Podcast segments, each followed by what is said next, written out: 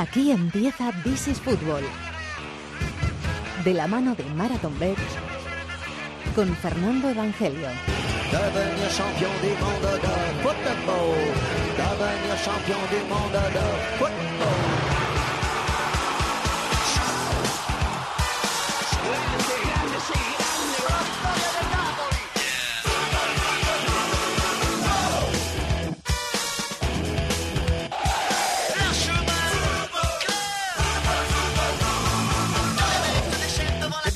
Al Rincón del Fútbol Internacional en la cadena COPE. This is Fútbol capítulo número 338. Empiezan las competiciones europeas.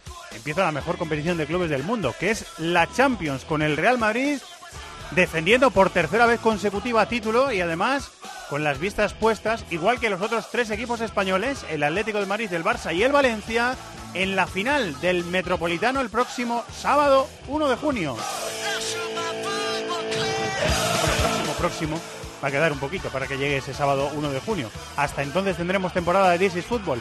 Vamos a contar también el arranque de los equipos españoles, los dos equipos de Sevilla, Sevilla y Betis y también el Villarreal, en la segunda competición de clubes hasta que llegue la tercera, dice Cheferín que van a crear una tercera, la segunda competición de clubes en Europa, que es la Europa League, que este jueves arranca, y también hablaremos de la previa de esa primera jornada con nuestro querido Tony Padilla. Y previa de los partidos eh, españoles, por supuesto, en la Champions y del resto de la jornada. Y un resumen, también mezcladas las dos cosas, un resumen de lo que ha dado de sí el fin de semana. Ya está por aquí, preparado David de la Peña. Hola David, muy buenas. Muy buenas, Fer. Tras nuestro patrocinador Marathon Bet, enseguida vamos con él, con Chato en la producción y con nuestro querido José Colchero en la dirección técnica. Aquí arranca el rincón del fútbol internacional en COPE, que se llama This is Football.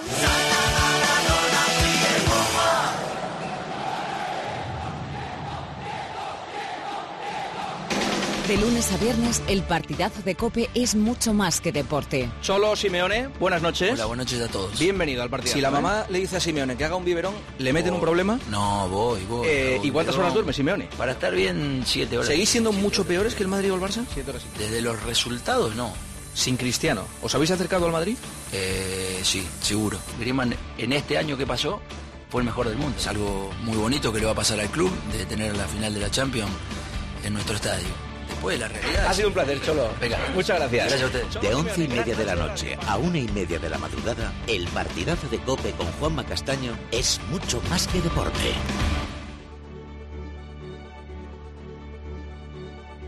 Maldini juega en This is Fútbol. En Cope.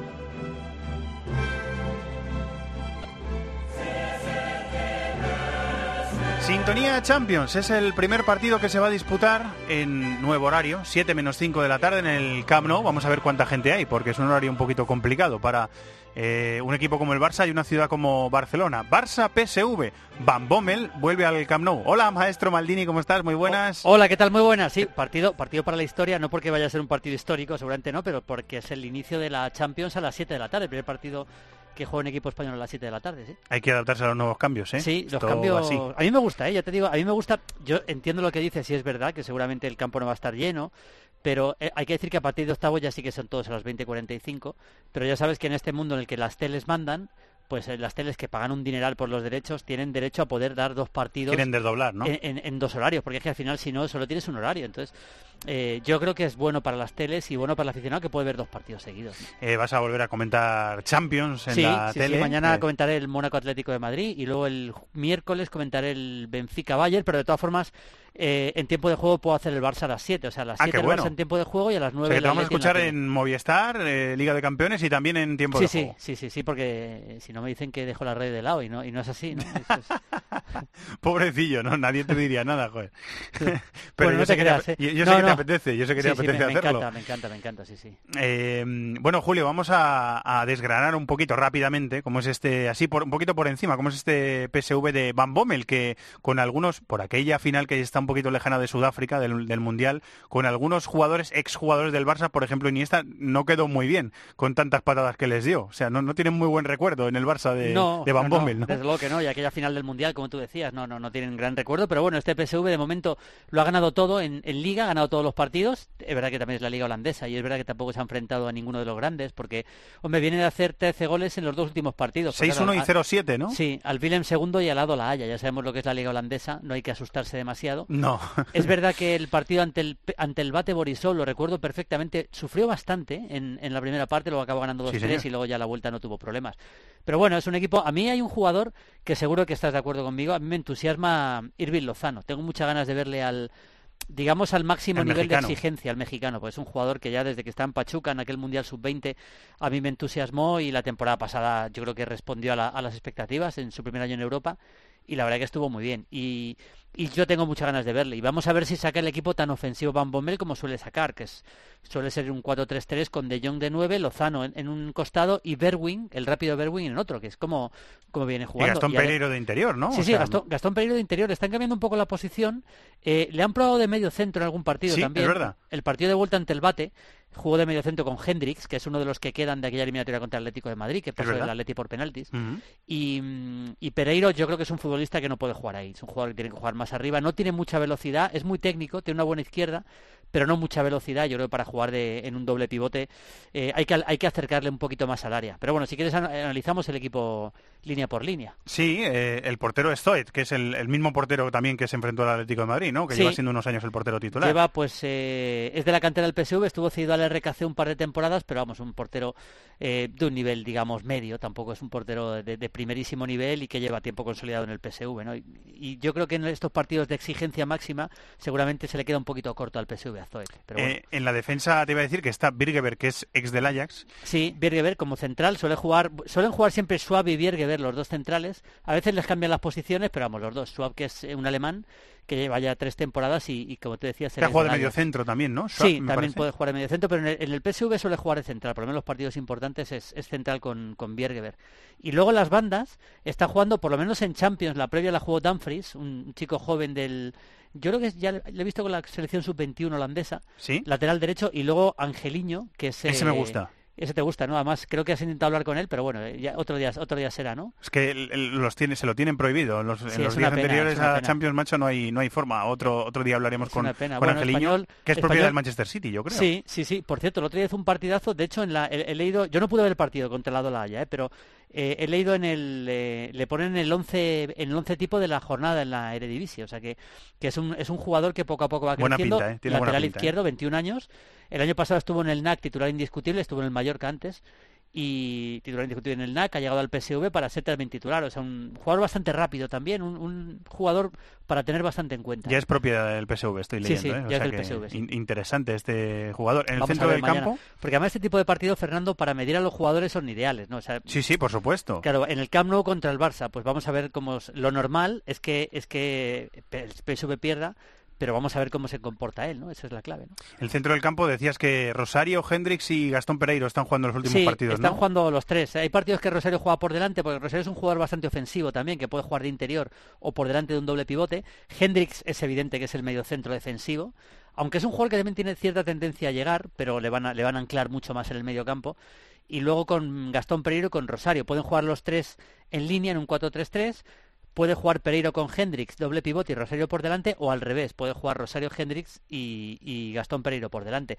De todas formas, yo creo que mañana Van Bommel no va a sacar el equipo tan ofensivo como, como sacó ante el bate o como saca en la liga holandesa, porque si no le puede caer un, un cerro mañana. ¿eh? A ver si incluso puede probar con tres centrales, que tiene Sí, a Sainsbury, el sí, yo australiano. creo que- y Vamos a ver. Yo creo que algo, algo, va, algo va, va- va a intentar para que no sea un equipo que se le desarme tan fácil en el mediocampo, porque si no el Barça... Lo que no va a ser es matar. blando el PSV, ¿eh? Yo creo. No, blando, blando no creo. Blando no va a ser. Blando no creo. Y luego, eh, arriba, es lo- a mí me parece lo más interesante, que es, eh, yo hablaba antes de, de Irving Lozano con Berwin, este, delante, este extremo bastante rápido, Berwin, también potente, 20 años, es un equipo muy joven arriba el PSV, eh, con, con Berwin y con Lozano. En la temporada pasada marcó 8 goles y estuvo bastante bien. Y seguramente, si como es normal, el Barça domina con claridad el partido, pues a la contra y con espacios, Irving Lozano y, y Berwin pueden, pueden Son tener rápidos, sí. sus oportunidades, pueden son, hacer daño. Son rápidos, sí. El otro día tienen a un mexicano también en el banquillo, Eric Gutiérrez, que el otro día metió un golazo. Sí, con México. la. Con- y, con el club también. Ah, y con, el, y con la selección mexicana también el otro día le vi jugar y, estuvo bastante bien, ¿eh? Eric Gutiérrez. Sí. ¿Que es interior o centrocampista? Es centrocampista ofensivo. Sí, puede jugar de interior o puede jugar un poquito más en la banda, pero centrocampista ofensivo. Y luego el, hay que hablar de, de Luke de Jong, porque este equipo no tiene delanteros. De hecho, el único nueve, no tiene nueve, quiero decir, y el único es Luke de Jong, que eh, a mí es un delantero que nunca me ha terminado de convencer, la verdad. El año pasado ha metido 12 goles, lleva ya tiempo en... Eh, se marchó de, del fútbol holandés a Alemania y a Inglaterra y no pudo hacer nada prácticamente. Y ha vuelto al PSV ya hace tiempo y, en el PSV está dando la talla bastante bien como, como delantero del, del PSV, pero a mí me parece que no, a mí no es un delantero que me haya convencido nunca. Un delantero para Holanda, ¿no? Para sí, Holanda. para Holanda sí, pero le falta, para lo que es la Champions, le falta un delantero de, de, más nivel, me parece a mí. Nacido en Suiza, Luke de Jong. Eh, pero es internacional absoluto con, con Holanda y ha sido internacional sub-21 con Holanda también. Él estaba en el Twente hace tiempo. Yo no descarto que pueda jugar sin nueve y que pueda meter un centrocampista más y, meter Para contragolpear, ¿no? Sí, meter arriba a Berwin y a Lozano con espacios por delante sin un, sin un delantero de referencia. Es una de las posibilidades de Van Bommel mañana. vamos a escuchar también el partidazo con Juanma esta semana, ¿no, Julio? por supuesto, mañana estaré, estaré, por allí haciendo la sección habitual y muchas más cosas. Ahí estaremos. Muy bien, pues te, te disfrutaremos como siempre, maestro. Muchas gracias. Vale, un abrazo.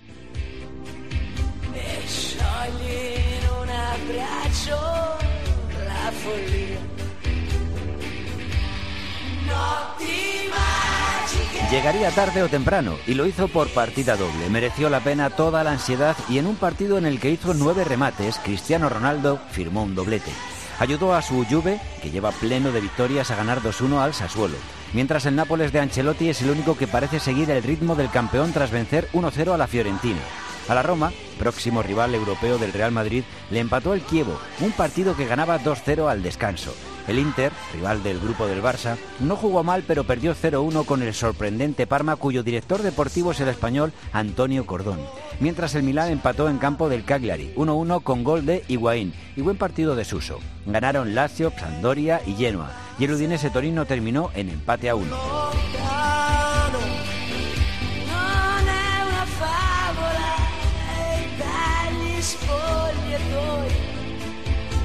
Y vamos a aprovechar para, en esta sección de fútbol italiano en el programa, esta semana, a analizar, porque la casualidad del sorteo ha sido así, a dos rivales de los equipos españoles en, eh, en Champions. Te sentirás importante esta semana, David. Eh, siempre me aficionados, los, aficionados del, a ti. los aficionados del Madrid y del Valencia están pendientes de lo que digas en los próximos minutos. Qué presión, ¿eh? eh sí. no, la verdad es que no. Por suerte, los oyentes cuando interactúan con nosotros son eh, maravillosamente amables. son ¿eh? cariñosos. son muy cariñosos. Son cariñosos. Son cariñosos y demandantes. O sea, nos piden... Cosa que nos gusta mucho. Nos gusta, nos gusta, sí. Así que tenemos el reto de decirles cómo juegan la Roma y cómo juega la Juve. Lo que pasa es que también están, eh, miramos todo esto desde la confianza del que se dedica todos los fines de semana a esto, ¿verdad? Como, como estás todo el, todo el día con esto, sí. te sientes más confortable, más cómodo, ¿no? Sí. Es lo nuestro, esto es lo nuestro. Sí, eh, bueno, eh, al final el, bagaje del fútbol italiano yo creo que ya lo tenemos ahí metido. De la hemos hablado un par de veces. hemos hablado alguna vez. En este programa hemos hablado un par de veces. Bueno, y, italiano. y, a nosotros que nos gusta tanto, pues evidentemente que una figura también como Cristiano Ronaldo haya llegado allí a, a, Italia, pues claro, nos encanta. Vamos a empezar con el rival del Madrid, la Roma. La Roma le tocó jugar en el partido, el primer partido de la Doménica Esportiva, ¿no? A las doce y media de la mañana, en casa contra...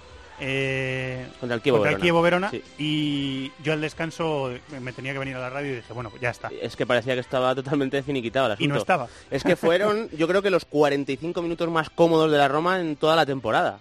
O sea, bueno, eh, yo creo que a partir también del planteamiento del Kievo, a mí me dio la sensación de que Florenzi y Kolarov, los laterales, jugaron muy cómodos y a partir de ahí la Roma tuvo una primera parte, pues la verdad es que muy fácil. Luego ya eh, cambia el rival en la segunda parte, Birsa hace un golazo y a mí sobre todo me da la sensación de que la Roma, eh, más allá de temas futbolísticos que los hay y que ha perdido un poquito de calidad, a nivel de mentalidad es un equipo bastante frágil y yo creo que también nace esto desde que al final han perdido a dos de sus jugadores más competitivos en ese sentido, que para mí son o eran Nainggolan y Studman. Sí. Son dos jugadores que evidentemente en lo futbolístico han sumado mucho. Es verdad que Strumman estuvo largo tiempo lesionado, pero aún así, siempre que ha estado disponible, Strumman ha sido un jugador muy importante, sobre todo en la época de Rui García, y Nainggolan ocurre lo mismo a nivel futbolístico, pero es que además a nivel Motivacional. motivacional, a nivel eh, tensión en- momentos difíciles, eh, eran dos jugadores que de verdad daban el callo y a la Roma se le fueron dos puntos eh, de forma incomprensible y la verdad es que ha empezado bastante mal la temporada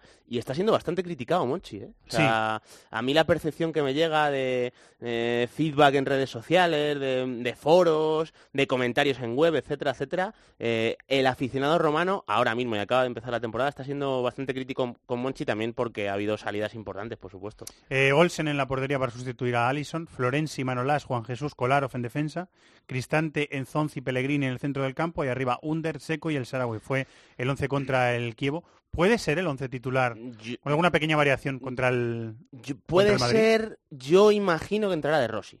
Eh, por un Me- tema de jerarquía. imaginaba, sí, sí. Por un tema de jerarquía y yo creo que no, no hay duda de que entrará Facio. Yo creo que Facio que estaba disponible y que fue suplente el otro día por un tema de rotación, yo creo que jugará. Yo si tuviese que apostar por cambios, apostaría por esos dos. Lo que pasa que Di Francesco eh, se mostró el año pasado en Champions como un entrenador que se adaptaba muy bien a los rivales. O sea que a mí a lo mejor no me extrañaría que quite a uno de los de arriba para meter un centrocampista más. Igual juegan Cristante, Pellegrini de Rossi Enzonzi, a lo mejor. O yo qué sé, el día del Milan, por ejemplo, eh, cambió el sistema y jugó con De Rossi Enzonzi doble pivote, jugó con tres centrales y no le fue demasiado bien a la Roma porque acabó perdiendo el partido, pero Di Francesco es un técnico intervencionista a la hora de cambiar sistemas, entonces a la hora de hacer una previa es difícil eh, saber con certeza lo que va a preparar. Lo que sí tengo claro es que yo creo que va a buscar, eh, va a enfocarse en, las virtudes que tiene el Madrid y, vamos a ver cómo lo hace. No me extrañaría a lo mejor que meta un tercer central, porque al final el Real Madrid está jugando con tres arriba, Bale, Asensio, Benzema, igual eh, buscar un jugador extra en defensa puede ser una opción. Es verdad que el Madrid no está cargando mucho el área porque los tres delanteros salen mucho y a lo mejor por eso le conviene tener un centrocampista más. Yo creo que tiene variantes eh, y seguro que Di Francesco vemos, vemos alguna adaptación. Lo vimos la temporada pasada, eliminó al Barça contra todo pronóstico. Eh, ya nos estás contando tú que tiene algunas variaciones. ¿Cómo es este equipo sin, sin balón? ¿Es agresivo? ¿Intenta presionar? ¿Va a intentar presionarle al Madrid en campo propio? Eh, en, campo, en campo del Real Madrid, quiero Sí. decir. ¿Cómo, cómo te lo esperas tú? Hombre, eh, el Athletic Club, por ejemplo, en el fin de semana le hizo eso al Real Madrid, le, le hizo marcas individuales, le presionó muy arriba y aunque el Madrid no tuvo eh, calma una vez superada la presión para finalizar las jugadas bien, para plantarse en campo contrario, yo creo que si le haces eso al Madrid, si le presionas muy arriba, a mí me parece que el Madrid ahora mismo es el equipo del mundo que mejores recursos tiene para salir de esa presión. Porque al final tiene a Marcelo, tiene a Cross, tiene a Modric, tiene Sisco o Ceballos, que son jugadores también que desde la conducción te van a eliminar las marcas. Entonces, si la Roma va muy arriba, yo creo que el Madrid tiene opciones de verdad de superar esa presión y de hacer daño eh, a la espalda que luego queda la defensa de la Roma, que es verdad que con Manolas tiene un buen corrector, pero luego Facio es un jugador a mí me parece bastante más lento a campo abierto y, y con Bale sobre todo, si el Madrid sale de esa presión yo creo Sí, que le puede hacer mucho gran daño a campo abierto. Y sin embargo, si yo me pongo en la piel de Di Francesco, si dejo un poco más de espacio a los primeros pases del Madrid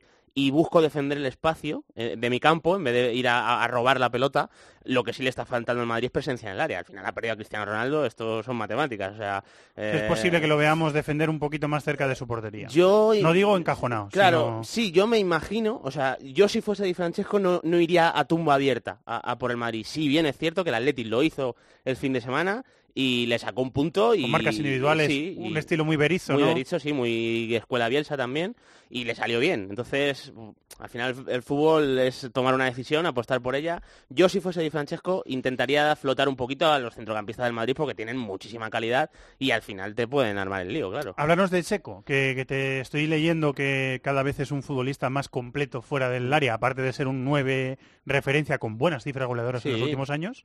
Eh, está mejorando cada vez más la, la faceta de jugar, por decirlo de alguna forma. Yo creo que está alcanzando madurez, eh, sobre todo, porque a la hora de eh, salir del área él interpreta muchísimo mejor la, la situación de sus compañeros, las descargas, el eh, ir al apoyo cuando tiene que ir y quedarse en el área cuando tiene que hacerlo. Es un futbolista más maduro. Y luego, sobre todo, eh, yo creo que entiende que el gol un poco llega por, por el juego. O sea, no fuerza sus situaciones de remate, que yo creo que era un problema que había tenido Seco en el pasado. Y yo creo que la jugada del 2-0 del otro día le define que es un jugadón. eh, primera recomendación del programa, que se, que se lo miren. Primer vídeo La hay que gente, ver. sí, que se lo busque porque el- el- la jugada del 2-0 de la Roma es un, un centro, me parece que es de Florenzi, desde banda derecha.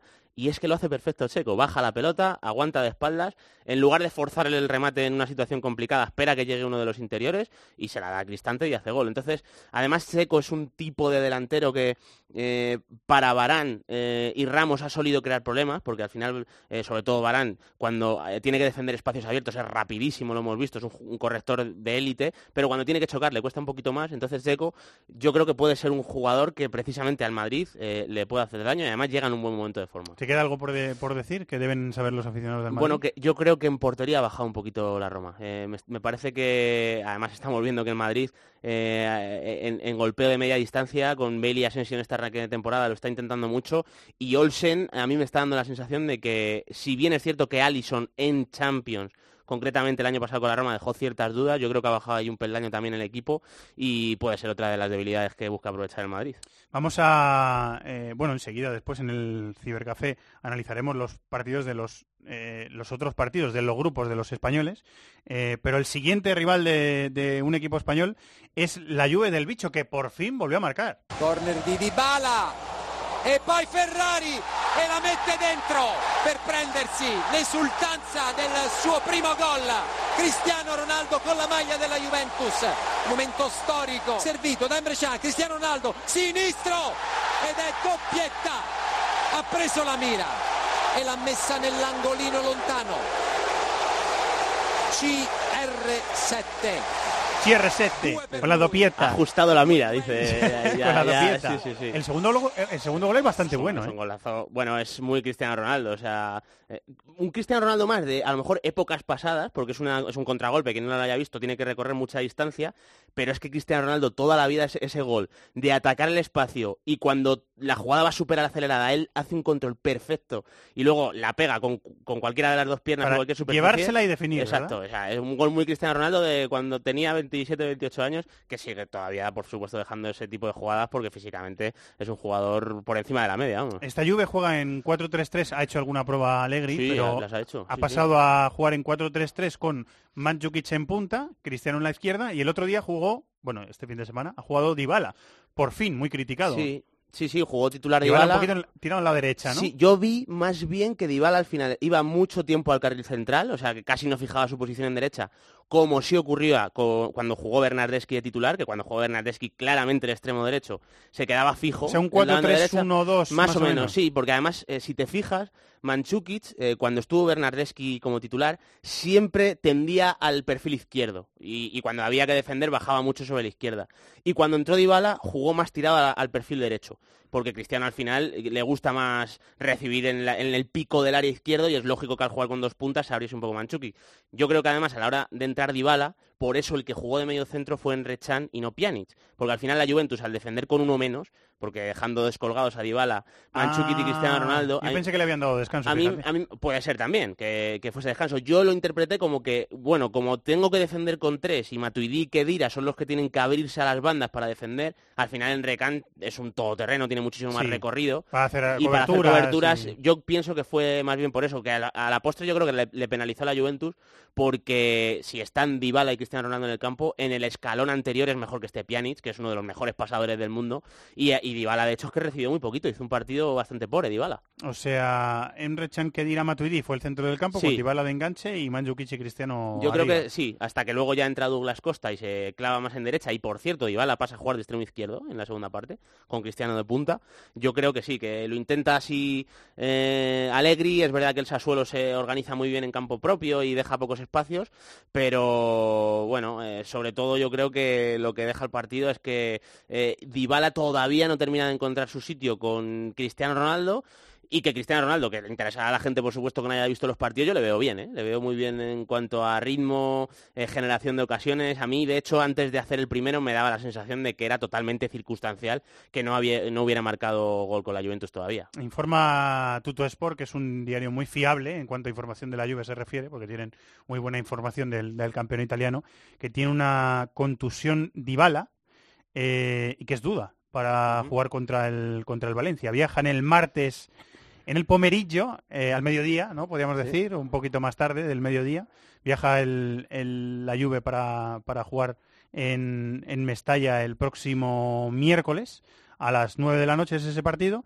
eh, y Dybala con una contusión. Pues vamos a ver lo que hace. Te digo una cosa, no creo que en esta fase de la temporada sea una preocupación muy grande para Allegri por lo que estamos viendo. O sea, es que no termina de encontrar ahí el sitio al argentino, que evidentemente por estatus tiene que ser un jugador importantísimo de la Juve, pero no termina de, ajustarle, Allegri. Eh, Douglas Costa, eh, a pesar de la, de la cosa tan vergonzosa que, que le vimos hacer el- Sí. en el partido, por el que le van a meter mínimo tres partidos, Mínimo tres. decía también Tuto Sport, Sí. eh, Champions la puede jugar. Sí, o sea que es una opción probable para, para sí, si él no- quiere, si no quiere castigarle por lo que Eh, ha hecho. efectivamente, igual ahí hay un tema disciplinario y, y acaba jugando Bernardeschi, que es en el que está confiando, de hecho, Allegri. O sea, la opción titular puede ser Bernardeschi. Yo imagino... zurdo ex de la Fiore, ¿no? Sí, imagino que será Pjanic que dirá Matuidi en medio, eh, entrando Pjanic y luego eh, supongo Bernardeschi, Mandzukic y Cristiano Ronaldo. Eh, ¿Qué tal está Sesni, el portero que está sustituyendo a Buffon? Bueno, de momento está bien, pero yo pienso que también es el eslabón más débil de la Juventus a la hora de, de- de considerar la favorita a ganar la Liga de Campeones. Eh, yo diría que Sesni por nivel es quizá lo que más bajo está con respecto al resto de la plantilla. No porque Sesni sea mal portero, sino porque en el resto de líneas sí da la sensación de que haya jugadores de verdad para considerar a la Juve favorita y a mí Sesni me extraña que marque la diferencia ahí en esas tres eliminatorias que siempre son muy duras en Champions. Me parece que lo tiene más complicado ahí, pero de momento está bien. Me gusta la determinación y el ida y vuelta que, que demuestra Joao Cancelo. También pienso que a veces se le va un poco la cabeza. Hubo una acción este fin de semana también contra el Suazuelo que él eh, casi le clava los tacos al rival en la cara y le, ven- eh, le enseñan amarilla, aunque Sí. le podían haber echado. Es un jugador demasiado temperamental en algunas ocasiones, pero yo creo que para ese juego de profundidad por la derecha la Juve le viene bastante bien. Sí, bueno, ¿eh? es un jugador que a mí con balón me gusta muchísimo. O sea, bueno, eh, a nivel de producción cuando recibe la pelota al pie, es un jugador que te desborda, que te centra bien, que además puede ser muy buen socio para Cristiano Ronaldo, que además, eh, si es titular, vuelve a Mestalla, que en su eh, despedida con el Valencia dejó imágenes muy emotivas. y es demás, verdad. y- Es verdad, terminó el partido llorando. Sí, sí. Es cierto, y Mm. pidiendo perdón a los aficionados. Sí, Sí, cierto, cuando sí. se fue al Inter. Es cierto, Eh. Bueno, es una de las de los reencuentros ¿no? de la jornada que siempre deja cositas.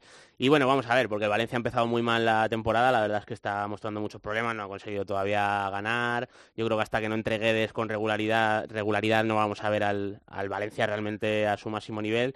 Y es una pena porque eh, para conseguir la clasificación, igual rascar algo contra la Juventus es, era importante, porque a mí me parece que contra el Manchester United va a ser complicado por, por eh, lo bien que suele plantear Mourinho, así que va a ser un partido difícil. Yo veo favorito a la Juve para llevarse el grupo y lo veo más abierto ¿eh? entre United y lo veo más abierto entre United Sí. y Valencia. Vamos a verlo. Vamos a verlo, sí, Vamos sí. a verlo también. El- es cierto que el United no ha empezado bien, pero ya en el- contextos Champions es que a mí siempre Mourinho... Mourinho, Champions. Y más, y más en un grupo en el que hay opciones de que pase eh, casi cualquiera. O sea, no cualquiera, pero entre tres va a estar y Sí ahí está- siempre es... eh, y sobre todo contra rivales que van a eh, asumir el protagonismo con la pelota, porque la Juventus lo va a hacer seguro y aunque el Valencia no pretenda hacerlo al final, los jugadores del Valencia que son dominantes, que para mi gusto son Parejo y Rodrigo, te llevan a, a planteamientos de ese tipo. Entonces Mourinho en eso United está no la va a querer, encantado. no la va a querer, o sea Claro, que... claro. Eh, 12 puntos de 12 la, la Juve, rival del Valencia en Mestalla este miércoles. Nos falta un eh, rival español en esta primera jornada de Champions por analizar. Pasión por el fútbol internacional. This is Football en COPE. On.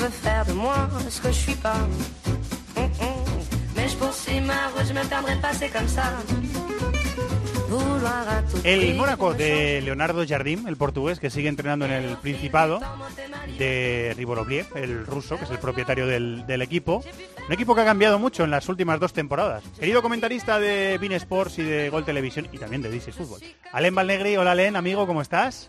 Buenas tardes, muy bien, ¿vosotros? Eh, pues aquí estamos charlando de fútbol, que es lo que más nos Contentos apetece. porque empieza la Champions. Contentos porque empieza la Champions, sí. Es, Seguro que Alen también, ¿eh? Nos apetece Sí, mucho. sí, muy, muy contento, sí. Además, Alen es parte del, del equipo de. Bueno, va a ser, en este caso, Movistar Liga de Campeones, eh, pero es el equipo de Mediapro para, para las Champions. O sea que le seguiremos escuchando también en los programas de, de Vini y de Gol Televisión. Eh, Alen, que digo que ha cambiado mucho, ¿verdad? Este Mónaco de Jardim en los últimos dos años no hay quien le. No hay quien le conozca, ¿no? No, bueno, pues Jardim es un poco como cuando en Navidad nos ofrecían un puzzle cada año, ¿no? Y después eh, hay que, que reconstruir pieza por, por pieza y esto toma toma tiempo. Además, este año se ha, se ha claramente eh, dirigido la, la política de fichaje hasta, hasta jugadores muy jóvenes con poca experiencia, yo creo que todavía tiene, tiene carencia en algunos puestos, no, no han sido reemplazados, especialmente en el doble pivote. Perder a dos jugadores de la, de la jerarquía de, de Fabinho y de Mutiño, pues estamos viendo un Mónaco con bastante, bastante problemas y esto implica de ver a un, y un Jamerson en gran dificultad, hemos visto el sábado en, Toulouse, un Mónaco que, que sufre mucho en el juego, en el juego interior, el Toulouse con los dos extremos buscaban continuamente las espaldas de los, uh, de los mediocentros que eran uh, Ait, Ait Benacer que, que llegó del, del Estrasburgo con buenos resultados para, para el Toulouse, intimidó, controló muy bien el partido, especialmente en la, primera parte, y el Mónaco que no consiguió mantener su, su, ventaja. Así que hay muchos problemas, a ver si Falcao puede, puede llegar a la, para el partido frente al Atleti, a ver a Ronnie López también, que son dos piezas muy importantes, experta además, pero seguirá con los mismos problemas en el, juego interior un Mónaco por debajo de, de, todos los equipos que tienen la, en el grupo, incluso por debajo del Brujas. Porque a la lista de, de las ventas, porque en los últimos dos, dos, años el Mónaco vendió a Mbappé, ha vendido a Lemar, ha vendido a Moutinho, eh, ha vendido a Mendy, a Bakayoko, eh, a, Bakayoko a Fabiño, a Fabiño, es que la lista es muy larga, ¿eh? Es que es que el marrón para Jardim a mí me parece muy serio. ¿eh? Y esa es la lista de vendidos. Ahora está la lista de lesionados, de lesionados que sí, es que sí. tiene un montón, ¿eh? Sí, sí, tiene muchos lesionados. Eh, bueno, yo creo que está en un proceso Jardim de ajustar el equipo y a mí me parece que aunque sea un técnico que eh, es muy metódico en la defensa posicional de sus equipos, se suelen organizar bien, meterle al Mónaco humano suele ser difícil, yo creo que está obligado a, construir mucho con balón por el tipo de jugador eh, que se le ha quedado en plantilla. Y yo creo que cuando llegue Golovin vamos a ver de verdad qué hace el Mónaco, porque ahora estamos viendo a Tielemans jugar de segundo punta, que está eh, decidiendo bien porque tiene un muy buen disparo, pero al final yo creo que entre Tielemans y Golovin tienen que hacer algo para que, para que el Mónaco consiga sentarse con balón, darle protagonismo a Ronnie López, es que eh, lo que han firmado es sobre está todo diciendo este nombres perfil... que están lesionados, sí, o sea, sí. Ronnie López, Ronnie López, Golovin no está. Golovin no ¿Mm? está, Falcao tuvo una gastroenteritis Sí, este fin de semana. Mm. Falta Eh, también Subasic, falta Jovetic Subasic. es, es duda también para el partido. Su- si Subasic creo que no va a estar, de hecho, Subasic no está, contra está el Benaglio. Ah, y al final yo creo que todos esos problemas que está teniendo con balón el Mónaco acaban repercutiendo en lo que dice Allen, que al final Jemerson y Gli- y Glick se están encontrando en una situación muy difícil de, llevar. los Sí, sí. pobres, ¿no? Sí, está el equipo muy, muy abierto, muy despegado.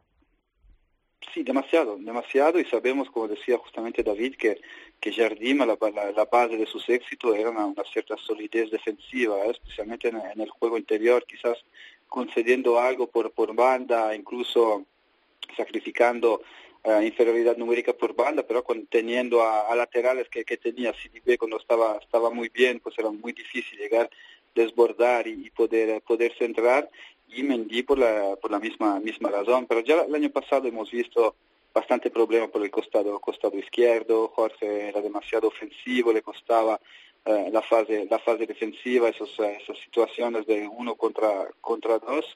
Este año se ha fichado a Bareca, ahora se ha, ha probado a Hendrix, es un Mónaco experimental todavía, ¿no? estamos viendo el Mónaco con la, identidad que va a tener esta, esta temporada. Empezó con un 4-1-4-1, con dos interiores como Aulu y Tillemans, metiendo a Tillemans en una posición eh, más, uh, más cerca de la, que ocupaba en el Anderlecht, donde fue elegido mejor jugador de la, de la Jupiler Pro League, pero le falta un pivote.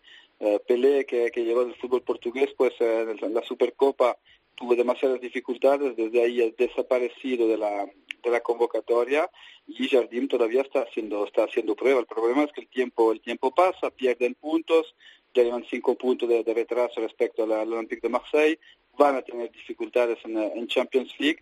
La ventaja que tiene es que trabaja con poca, con poca presión. El presidente la, la semana pasada en el equipo en una, en una entrevista dijo que justamente el club, el club quería quería dejar de ser uh, el equipo vendedor que ha sido la, las últimas dos temporadas, por eso se, se, ha orientado a política de fichaje con jóvenes para formar justamente un grupo sólido para tener más ambiciones de cara a la, a la próxima temporada. Esta temporada va a ser experimental para el, para el Mónaco, a ver uh, cuántos jóvenes van a poder dar la, la talla y pienso que en diciembre ya veremos la, la, verdadera imagen del Mónaco. Lo que pasa es que en Champions uh, esto no, no perdona, especialmente con un grupo con el Atlético Madrid, con Dortmund y el Brujas, que tiene un grupo muy consolidado y que veo a nivel, a nivel colectivo y por experiencia por encima del Mónaco en este momento. Anda. Eh, pues eh, conoce bastante bien el fútbol belga también Alén, ¿eh? o sea que, que hay que fiarse. A mí me parece, eh, Alén David, una gran oportunidad para el Atlético de Madrid para ganar allí. Me parece, ¿eh?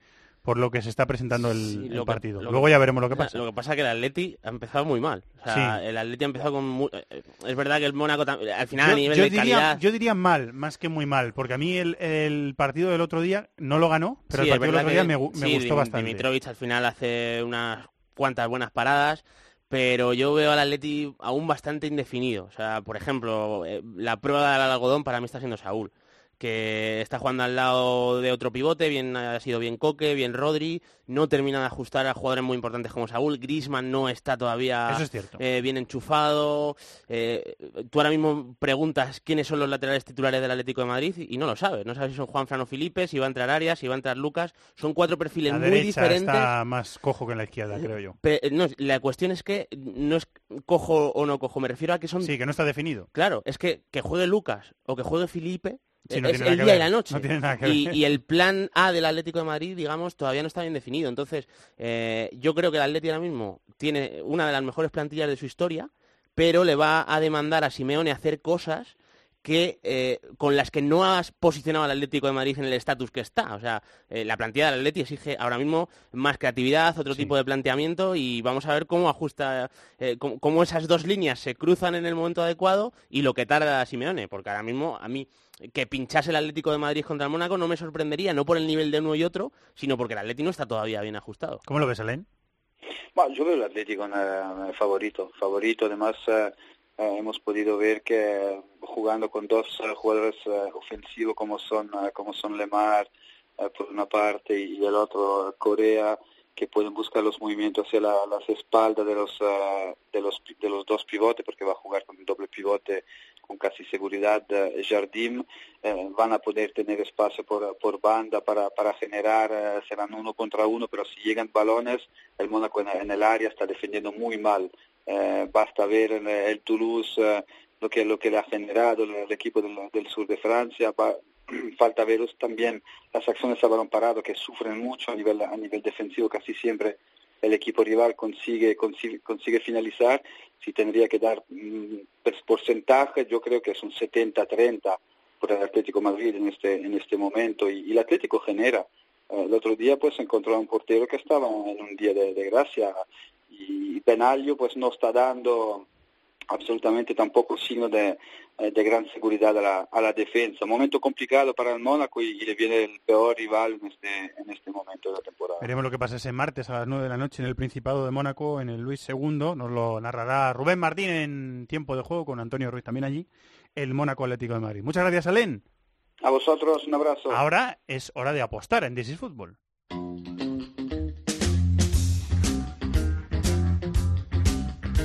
De la mano de Marathon Bet. This is Football.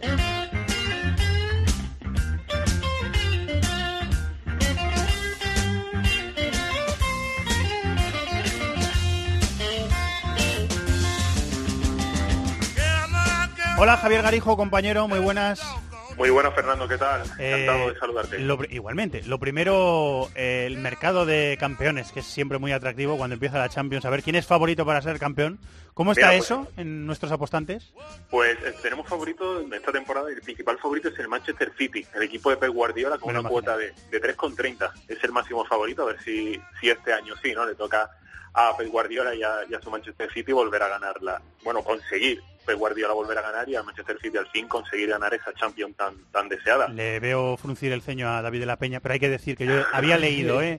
Había leído ya que las apuestas iban por ahí. A ver, está, por, por supuesto, está ahí entre los candidatos. Es lo lógico, sí. eh, yo creo que hay otros, igual dos, tres equipos con mejores jugadores. Eh, al final eso termina marcando la diferencia. ¿Quién viene después del Manchester Mira, City? Después con una cuota de 3,70 hay dos equipos, están el Barcelona y la Juventus. Messi, Ronaldo, está Están claro. ¿no? cerca, están cerca. De, Sí, de cuotas están cerca. es lógico al final eso sí, que las cuotas estén ahí muy parejas. ¿Y los siguientes?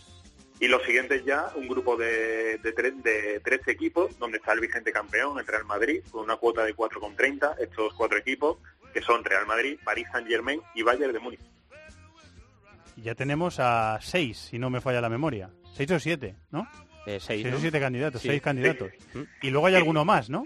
Sí, luego uno más. Luego está el actual subcam- subcampeón de Europa, que es el, el Liverpool de Jurgen Klopp, con una cuota un poquito ya más, más grande, con 5,40. Así que, oye, puede ser una buena apuesta viendo cómo ha empezado el equipo de, de Anfield la temporada y viendo lo bien que lo hizo el año pasado. O sea que son siete posibles candidatos. Sí. Que yo es más o menos lo que me imaginaba, ¿eh? Sí, me sorprende que, aunque estemos diciendo que el Atlético de Madrid no ha empezado bien, por plantilla y por lo que al final ha hecho en el último lustro en la Champions, que no esté entre los siete, por lo menos. Es que yo le meto. Yo le Eh, meto también. Yo por plantilla. Yo te digo, por lo que está haciendo ahora, pero es que estamos en septiembre. O sea, por plantilla, en cuanto Simeone le ajuste, es que hay que tenerle muy en cuenta. Y la final en casa, como muy bien me apunta Chato. Sí, la sí. final es en el Wanda Metropolitano. ¿no? eso, eso igual, no sé hasta Igual qué punto poco, positivo, ¿no? pero bueno. Igual Es resta un complicado, poco. es complicado ver a un, a un anfitrión de ganar, ¿eh? Eh, hemos elegido también, Javier, tres partidos ¿no? de la jornada. Entre los 16 que hay, tres partidos hemos elegido para apostar. Efecti- efectivamente, Fernando, tres partidos. El primero yo creo que el partidazo de la jornada. Liverpool, París Saint Germain. Y aquí hemos buscado una cuota que es que dos equipos con buenos delanteros, dos equipos que marcan goles. Y vamos a apostar a que ambos equipos marcan en los dos tiempos, tanto en la primera como en la segunda parte, que tiene una cuota de 7,40, bastante atractiva. Sí, señor. Buena O cuota. sea, mínimo tiene que quedar el partido 2-2, ¿no? Puede Sí, ser, ¿eh? que puede ser, Puede ser, que puede ser. Tuchel al final es un entrenador ofensivo, Klopp es un entrenador muy agresivo también en sus planteamientos, o sea, ah, no creo que salga un tostón, pero desde luego pinta que va a ser uno de los partidos de la jornada, Sí, desde luego. Nada, apostar a ese partido. ¿Cuál es, cuál es, cuál es el siguiente? Mira, el siguiente nos vamos al Nou Camp, al Barcelona PSV. Se han enfrentado seis veces ¿eh? en competición europea, tanto Sí. en UEFA como en Liga de Campeones Champions, y siempre, siempre ha habido tres o más goles. Así que vamos a buscar una cuota de 2,50, ¿vale? 2,50 y es que ambos equipos marquen y que el Barça gane. Eh, sí, un poquito arriesgada por el gol del PSV, pero es que tiene Irving Lozano, tiene Pereiro. Eh, bueno, Tiene sobre todo eh, en Irving Lozano, que yo es el que marcaría un jugador que en un escenario de partido donde el Barcelona esté muy adelantado con todo el equipo, que Sí, tiene un contra jugador rápido que sí que puede encontrar alguna situación de que uno será lo contra que uno. pensaba Mbome, lo decíamos antes con Maldini. Sí. Eh, y después nos queda otro partido, ¿no? Un debut, El- un debut legendario, ¿no? Efectivamente, después de 26 años, ¿eh? vuelve a la máxima competición europea el, el Estrella Roja, está en el grupo del primer partidazo junto con Liverpool y PSG. Eh, no se espera mucho del Estrella Roja porque lo tiene muy complicado, pero oye, el primer partido en esta vuelta contra el Nápoles, en casa, en un estadio del Estrella Roja que va a estar a rebozar y que gana o empata. Eh, el equipo local, el Estrella Roja, tiene una cuota de 2,80, que es muy interesante también. Muy bien. O sea, pues- que no gana el Nápoles. Pues te digo una cosa, el Nápoles es muy de liar la parda. Sí, ¿eh? sí, muy de gatillazo. O sea, que la tampoco Champions, me sí. extrañaría. En los últimos años, sí. Con Ancelotti en la Liga se han rehecho un poquito el arranque, pero bueno, vamos a ver. Vamos a ver lo que pasa. Pues la suerte está echada. Muchas gracias, Javier. Perfecto, muchas un gracias. placer, un abrazo. Un placer. Ya sabéis que las cuotas están sujetas a cambios, que es para mayores de 18 años, que hay que jugar con responsabilidad y que podéis consultar condiciones en marathonbet.es. ¡Los de las cuotas! ¡Los de las cuotas! MarathonBet. Regístrate ya y disfruta de grandes cuotas, además de una amplísima oferta de mercados, promociones, eventos. ¡Los de las cuotas! ¡Los de las cuotas! MarathonBet. Extraordinario. Mayores de 18 años juega con responsabilidad. Consulte condiciones en marathonbet.es. We're not creative enough. We're not positive enough.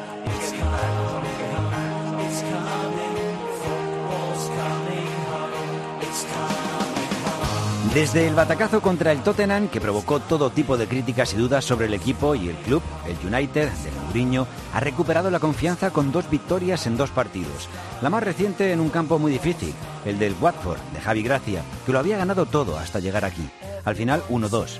Sí que mantiene en pleno 5 de 5 dos grandes equipos. El Chelsea, que remontó un gol adverso para acabar goleando por 4-1 al Cardiff, con hat-trick de un Hazard estelar. Y el Liverpool, que ganó en Wembley al Tottenham 1-2. Además, el campeón, el City, se deshizo del Fulham 3-0. El Arsenal de Emery volvió a ganar 1-2 en Newcastle. Y también contaron victorias el Palace, Bournemouth, el Wolverhampton y el West Ham de Pellegrini, que se estrenó.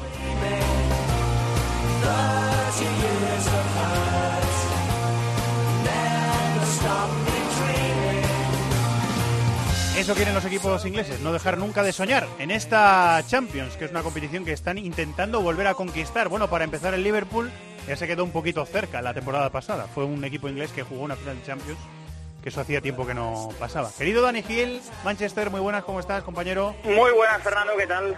Ahí está el equipo de, de Klopp, eh, reforzándose, porque ha fichado bastante bien. En la liga muy fuerte, porque ha eh, ganado los cinco partidos que ha jugado, igual que el Chelsea de, de Sarri. Y soñando con, con la Champions, que claro, llegaron a la final de la temporada pasada, pues soñar es gratis, ¿no? Sí, eh, ha sido su mejor inicio desde 1990, pero bueno, Jürgen Klopp ya se ha encargado de frenar un poquito la euforia. Dijo después de ganarle al Tottenham en Wembley que las temporadas son largas, que las temporadas perfectas no existen, que van a llegar también eh, malos momentos. Un discurso bastante parecido al de Pep Guardiola, prudente, cauto, pero la verdad es que tiene toda la pinta de que este año el Liverpool, ya veremos si también el Chelsea, pero sobre todo el Liverpool, eh, va a pelearle la Premier al City, o al menos eso es lo que se comenta aquí en, Inglaterra. Klopp ha sido capaz de mantener a su columna vertebral, a sus futbolistas eh, más importantes, a Salah, Mané, a Firmino. Ha invertido bien también, ha mejorado bajo palos con Allison, con Fabiño, que por cierto todavía eh, no ha jugado ni un solo minuto en liga. Y lo que Eso, me perdona es Dani que te interrumpa, pero lo estábamos hablando aquí eh, fuera de micro, por decirlo así, David y yo, y nos extraña, nos está extrañando mucho, ¿eh? es, es, es raro, ¿eh? porque ha jugado con Brasil de lateral Sí. derecho. A mí lo que me lo que me comentan periodistas que siguen la actualidad del día a día del, del Liverpool allí mismo en la ciudad me comentan que bueno que es eh, una cuestión de, de adaptación que le falta todavía adaptarse a la dinámica de- del equipo y por eso no se ha estrenado además de que Wijnaldum también está rindiendo eh, a muy muy buen eh, nivel. Eh, también llegó Shakiri que tampoco está contando con muchísima participación y sobre todo quien sí que la está contando es eh, Navi Keita en el centro del campo que lo ha jugado prácticamente todo en este inicio y que está llamado a ser, eh, sin lugar a dudas, uno de los futbolistas eh, más importantes para esta temporada para Klopp. Vignaldum de medio centro posicional y ahora cuenta menos Henderson, que es otra circunstancia, David, que a mí también me llama la atención del equipo de, de Jürgen Klopp. Que Sí, de hecho, sí, de memoria, no sé si ha jugado uno, Dani, creo, titular, de uno de cinco, ¿no? Uno de ¿Puede ser? los cinco o algo así, me parece que ha sido. Lo miramos, pero... Sí, ha Me jugado parece que sí. muy muy poquito, eh, muy poquito porque eh, antes miraba las estadísticas y Navi Keita eh, ha jugado todos los partidos menos un ratito el otro día en Wembley que le sustituyeron y otro ratito que tampoco jugó en el King Power Stadium en casa del, del Sí, es- Leicester. creo que ese Navi Keita me parece, sí que es suplente, que es el día que entra Henderson, creo, recordar, pero sí que es cierto Sí, que la Leicester, gestión... Leicester Liverpool lo juega de titular, los otros cuatro los ha jugado de suplente. Keita, Henderson. o sea, Henderson. Y me parece que es justo el que, el que Keita no juega titular, creo, ¿eh? de, de memoria. Pero que eh, desde luego sí que es llamativo porque al final Henderson eh, la temporada pasada eh, fu- fue pieza clave para Klopp, sobre todo porque al final, eh, eh, el, por el sistema que utiliza Klopp, que es presionar arriba, que es que ya lo hemos visto siempre, que es eh, presionar mucho la salida del rival, intentar que el rival juegue hacia adentro y robarle ahí la pelota, y eso Henderson lo hace muy bien. O sea, es un, es un tipo que sabe presionar, sabe anticiparse y funciona bien en el, en el plan de Klopp, pero yo creo que igual eh, Wijnaldum, como bien dice Dani, al final está funcionando bien. Keita les- le- un poco le libera de, de los primeros pases a Henderson, igual no le hace tanta falta y, y lo cierto es que si antes de que empezase la temporada es sorprendente que Fabiño y Henderson estén siendo dos de los que menos están jugando cuando yo creo que todos teníamos en la cabeza que iban a ser los que iban a acompañar a, a Navi. Que iban a ser por lo menos importantes. Sí, yo me esperaba más eh, rotación para Milner y Wijnaldum, la verdad.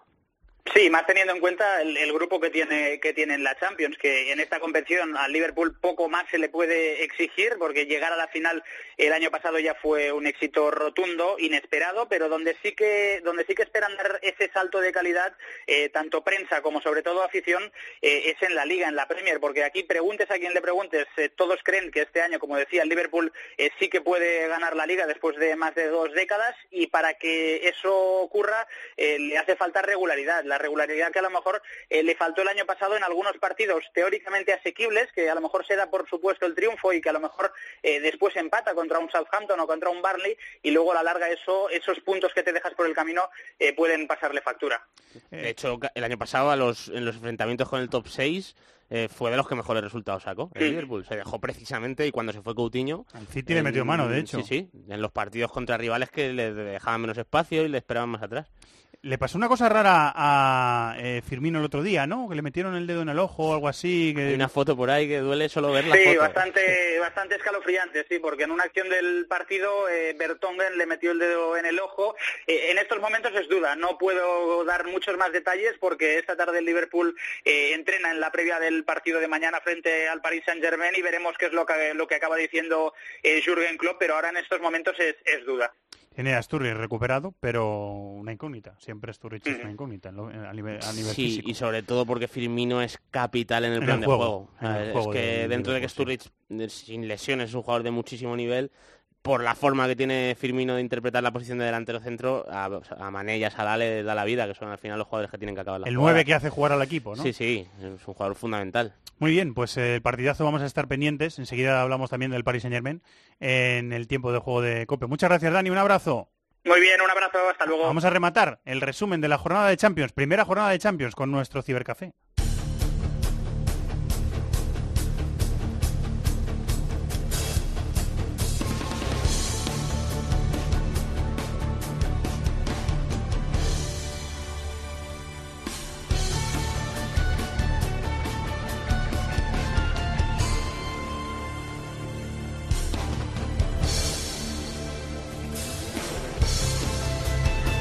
Vamos rápidos, que tenemos muchos partidos que comentar y tampoco nos queremos alargar mucho. Queremos hablar de todos los equipos que están envueltos en esta primera fase de la Champions.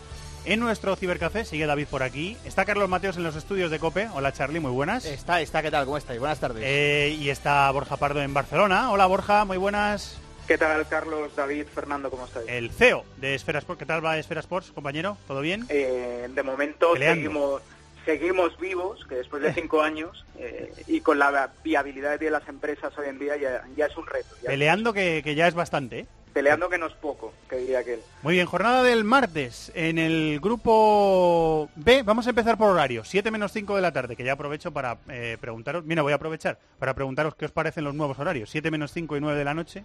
Yo, David, creo eh, que el partido del Camp Nou, bueno, igual hay mucho turista en Barcelona y aprovecha la gente para ir, pero el Camp Nou vamos a ver un aspecto algo desangelado de la... Bueno, es que tenemos a un contertulio viviendo en Barcelona. Borja, tú, tú me dirás, me acabo de dar De- cuenta. Sí, de hecho mañana vamos acreditados. Eh, yo tengo la sensación que el Barcelona, que es un equipo no solo de Barcelona, sino de buena parte de Cataluña, hay mucho peñista que viene de Lérida, de Girona, de Tarragona, es horario comercial, es horario laboral, les obliga a salir a las 5. Yo creo que habrá una entrada floja, porque es verdad que había mucho turista el otro día en el partido de liga eh, ante el Huesca, pero creo que ya las vacaciones, al final los ingleses y alemanes las vacaciones también les acaban cuando a nosotros. Es decir, yo creo que habrá media entrada un poquito más. Es un horario complicado. Para un, horario, para un partido de Champions Sobre es todo en España. bastante flojo. Porque- Sí, sí. y, y el Inter lleva mucho tiempo sin jugar Champions, igual es el norte de Italia, también a lo mejor vemos más gente en el Giuseppe Meazza, pero en el Camp Nou yo tengo miedo de ver una entrada bastante floja, ¿eh? Vamos a ver. Puede ser, puede ser. Yo creo que va a depender un poco del país. Y, o sea, al final estamos peleándonos con el uso horario de si la hora más, la hora menos, horario de verano, horario de invierno. Y en este tipo de circunstancias es donde se ve, ¿no? Al final eh, hay países europeos donde es más normal salir a lo mejor a las 6 de la tarde, a las cinco y media, y aquí lo normal es salir a las 8, a las 9 en algunos casos. Entonces, claro, eh, en- puedes hacer muchas, puedes dejar muchas cosas, pero no puedes dejar de trabajar por ir a ver Ah, bueno, ¿no? bueno, eso hay que verlo. ¿eh? Una, gastro- una Eh, gastroenteritis, y Yo creo que es un, tironcito, ese. un tironcito en el gemelo, a lo mejor... No, a mí, yo pienso una cosa, que no es lo mismo el formato Europa League, que por cierto se va a adaptar el formato Europa League, ahora lo comentaremos con Tony Padilla, al formato Champions, van a ser también 7 menos 5 y 9, pero en el caso de la Europa League, que eran 12 grupos, eran 6 a un horario y 6 a otro. Esto es distinto. Esto vamos a tener el martes dos partidos a las 7 menos 5 y el resto a las 9, y el miércoles dos partidos a las 7 menos 5 y el resto a las 9. ¿Qué pensaba yo? Que como en anteriores eh, temporadas se iba a aprovechar para poner el partido ruso, el partido turco, Sí, partido- el partido Claro. en el este de Europa a esa hora un poquito más acomodada al este de Europa, pero claro, la UEFA lo que quiere es poner en el escaparate lo mejor que tiene y lo mejor que tiene el primer día es un Inter Tottenham y un Barça PSV. Vamos a ver cómo sale. Yo tengo mis dudas ¿eh? de esto, pero Bueno, pero al final eh, esto se mueve un poco por, por intereses económicos, ¿no? Que el estadio esté más o menos lleno, yo creo que a la UEFA le importa mm, menos que otras cosas. Entonces al final la UEFA que Pues gana sí, dinero está bien apuntado. y si el dinero viene por otro lado, pues mira, el problema es que se lo que se lo coma el Barça, ¿no? En este caso o el Inter de Milán. Al final la UEFA verá por sus intereses. Va a cobrar más por derecho de televisión. Y yo lo siento muchísimo por la gente que no puede ir al estadio, pero nosotros vamos a ver dos partidos Sí, más. dos tandas. Todos los martes y Estaba, estaba yo pensando en tiempo de juego directo las cuatro horas y para mí hay una faena, que es durante los partidos de las 7 tener que apuntar las alineaciones de Ah. los partidos de las 9. Pero bueno, eso, esto ya es... eh, Oh. Esto ya me lo como, esto ya me lo como yo. Aquí cada uno, cada uno tiene lo suyo, ¿eh? Cada Ya, uno tiene lo suyo. ha mirado ahí a Chato como intentando engañarle, ¿no? No, no, este es problema mío. No, no, esto me lo, esto me lo voy a tener que comer yo. y Chato, creo- yo que tú Sí, tendrías pero- cuidado. Pero a nivel televidente, no sé qué lo apuntaba, es verdad que tú antes, en la franja de 8.45, tenías un montón de partidos interesantes, fijabas uno, ibas haciendo zapping con otro, y ahora tienes la opción de ver un buen partido a las Sí. 7 y escoger un Bueno, buen partido a las 9. para el Eso a nivel de, televi- de televidente espectador es brutal. El martes, 7 menos 5, pa- eh, Barça PSV, ya lo hemos analizado. Inter Tottenham, este buen partido, ¿eh? Este es buen partido en, partidazo. Sí, sí. en Milán. Con dos equipos que llegan con ciertas dudas, pero, pero es buen partido por los jugadores que hay en el campo, por supuesto, y porque son los dos que en teoría se van a jugar la segunda plaza. Lautaro Martínez eh, baja en el Inter, son Sí. dudas de Ambrosio y Versálico. Y en el Tottenham estoy leyendo que es eh, baja Dele Alli, jugará Lucas Moura en punta con Bueno, Harry viene Kane, jugando, aun cuando está Dele Alli, viene jugando Lucas Moura con Sí, Harry sobre Kane. todo cuando juega con tres centrales, 3-5-2 y juega, Sí. Y juega eh, Lucas Bueno, el otro día jugaron con cuatro medios y Sí. también jugó. El Lucas Moura que ha empezado muy bien, la verdad. Ha empezado bien, la sí. temporada. Eh, Lloris tampoco está. Eh, el otro día Born no estuvo muy bien. Y Sissoko también es baja en el Tottenham. ¿Quieres decir algo de este partido? Bueno, que es un partidazo que yo tengo ganas de ver cómo vuelve el Inter a la Liga de Campeones después de, de varios años de ausencia. El Tottenham ya es un equipo que poco a poco va acostumbrándose a estar, eh, incluso a, a superar la, la primera fase. Pero bueno, vamos a ver si, porque yo siempre pienso que le queda todavía dar un paso más en Europa. Yo creo que hay equipos que tienen una temporada en la que dan ese paso. Quizás esta sea la del, la del Tottenham. Sí, eh, yo lo miro en clave del Inter. Decía el otro día, creo que era el diario Libero, eh, italiano, que el arranque de, de Spalletti con el Inter era peor todavía que el de Fran de Boer. Claro, eso choca cuando el Inter tiene la mejor plantilla de los últimos cinco o seis años. Eh, es una buena piedra de toque el Tottenham, es una oportunidad muy buena para el conjunto Nerazzurri para levantar el vuelo, porque todo lo que sea una victoria eh, en este partido le va a dar un subidón anímico importante al equipo, pero yo veo favorito al Tottenham por un tema de intensidad de un equipo consolidado mucho más hecho como es el de Pochettino. Y oye, este partido, por cierto, nos va a servir para poner en contexto, lo veremos en informativos, en resúmenes y demás, aquel partido que hizo Bale contra el Inter de Milán, eh, un partido que fue, bueno, pues de lo más grande que ha hecho Bale a nivel individual, y es un buen momento para repescar esos, esos instantes. Es verdad, ¿no? esas imágenes las vamos a ver en las previas del seguro. partido, eh, seguro. Hay que decir que a mí, me- viéndolo por encima y también con otros quehaceres y en tiempo de juego, en directo, pendiente de otras cosas, pero el Inter no me, no me disgustó el otro día contra el Parma a pesar No, de perder no 0-1. jugó ¿eh? mal.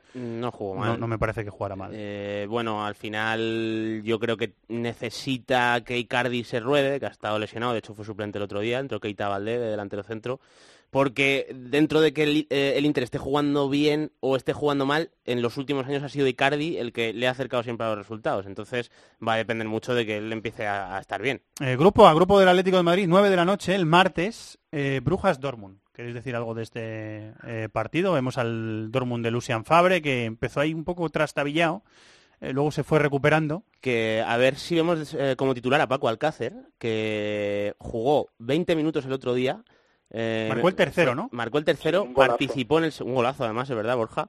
Participó en el segundo y yo creo que por contexto eh, Paco Alcácer tiene que hacer una gran temporada en el Dortmund, porque está jugando Max Phillips de delantero centro, que es un jugador para acompañar a un punta o un- para ser es un extremo. llegador, más Sí, o, es un- o para jugar en banda, porque es un jugador para jugar, atacar el lado débil de una banda está bien. Y es que eh, el Dortmund necesita que Alcácer juegue 50 partidos este año, porque, o a no ser que juegue Alexander Isaac, eh, la opción es él. Y ya el otro día eh, entró un ratito, se vio que a Royce le vino muy bien tener ahí a una referencia y, y yo creo que puede hacer una buena temporada Paco Alcácer en el Dortmund. Ha construido también un centro del campo, yo creo que un poquito también más, más, más sólido, poniendo a Bitzel ahí. Sí, el otro día no, el viernes no jugó Bitzel, fue Ah, suplente, fue 4-2-3-1 el otro día, eh, la jornada de Bundesliga. eh, jugó Royce por detrás de Philip, eh, entró Larsen, el joven danés, en izquierda y en derecha ahora mismo no me acuerdo de memoria quién jugó. Jugó Jadon Sancho luego la segunda parte un ratito y lo hizo muy bien.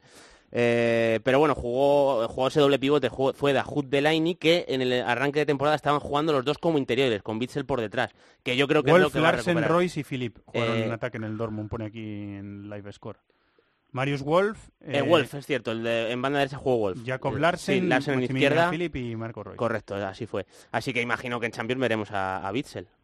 Yo iba a decir que se cuide un poco el Dortmund, ¿no? Porque es un grupo donde hay tres equipos que van a estar peleando por las dos primeras posiciones. El Dortmund eh, a veces sufre problemas de desconexión y el año pasado le costaron caro. Eh, es verdad que, que al final el Tottenham y el Real Madrid estuvieron por encima, pero el Dortmund se dejó dos empates, si no recuerdo mal, contra el Apoel. Eh, no puede conceder ese tipo de cosas en, en Brujas si quiere pelear con el, con el Atlético y con el Mónaco. Sí, el Jan Breidel de Brujas no es un estadio fácil en competición europea, sobre todo para un Dortmund un poco que peca de bisoñez en algunos jugadores, que siempre le ha costado ganar fuera de casa. Lo vimos el año pasado en Bundesliga. Eh, por eso han fichado a Bitzel, por eso han fichado a Delaney, creo que son dos mediocentros muy buenos para darle empaque al equipo. Y lo decía David, creo que a Marco Royce Alcácer le viene como anillo al dedo y creo que a Paco Alcácer Marco Royce le viene como anillo al dedo. Mejor todavía, yo, creo.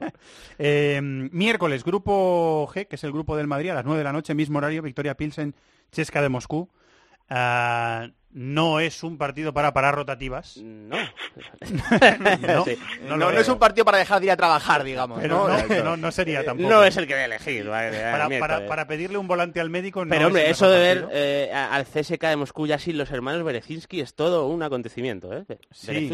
He sí, los hermanos Berezinski. sí. En- entiendo que Ignacevich, que es, eh, es como Tutankamón, ese hombre sigue, ¿no? Akinfeyev y Ignacevich entiendo que sigue. A Kinfeyev y Ignacevich seguirán. Eh, Ignacevich creo que no, ¿eh? Eh, Uh, Pero Icanfe- Akinfeyev sí, lo- lo- creo que no, ¿eh? Pues vamos lo, a, lo voy a consultar. a ver si hemos metido la pata. El CSKA ahora mismo está quinto en la Liga Rusa. Eh, y hombre, si, si no va a ganar ese partido, estoy viendo que en la plantilla está Abel Hernández. Sí, que es Eh, el de Chalov, normalmente. El uruguayo.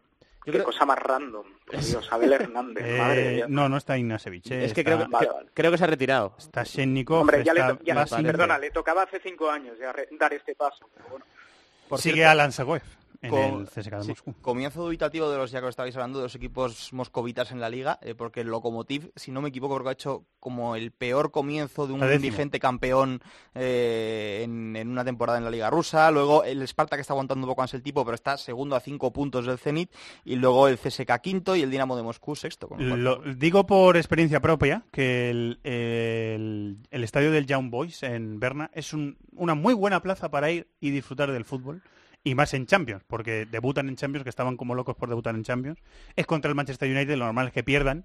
Eh, pero ese estadio ahí pequeñito, no muy lejos del centro, es una... Para el que le guste los viajes futboleros, yo se lo recomiendo, que vaya a Berna. No es un sitio barato también, hay que decir. Pero, pero es una plaza bonita, ¿eh? Es una plaza bonita. No lo nos da tiempo a ir, quiero decir, esta semana está complicado, pero para el Habrá, siguiente... habrá que ir. Está, bueno... Ir a ver al Valencia, por ejemplo, ¿Eh? pues está bien. Me- nos lo pensaremos. Claro, y, a, y a apuntarlo. lo mejor, y a lo mejor hay, hay movimiento, yo entiendo, no, no sé si no me corregirán, de aficionados de la Juventus a Berna, porque no está muy lejos Suiza del norte de, del norte de Italia, con lo cual también puede haber desplazamiento y eso le puede dar un toque un toque especial. Sí. Bueno, el, pa- el partido bueno de este grupo es la vieja señora contra los chicos jóvenes de, del Young Boys. Claro, un vecchia Muy bien traído. Muy bien traído, Eso- sí.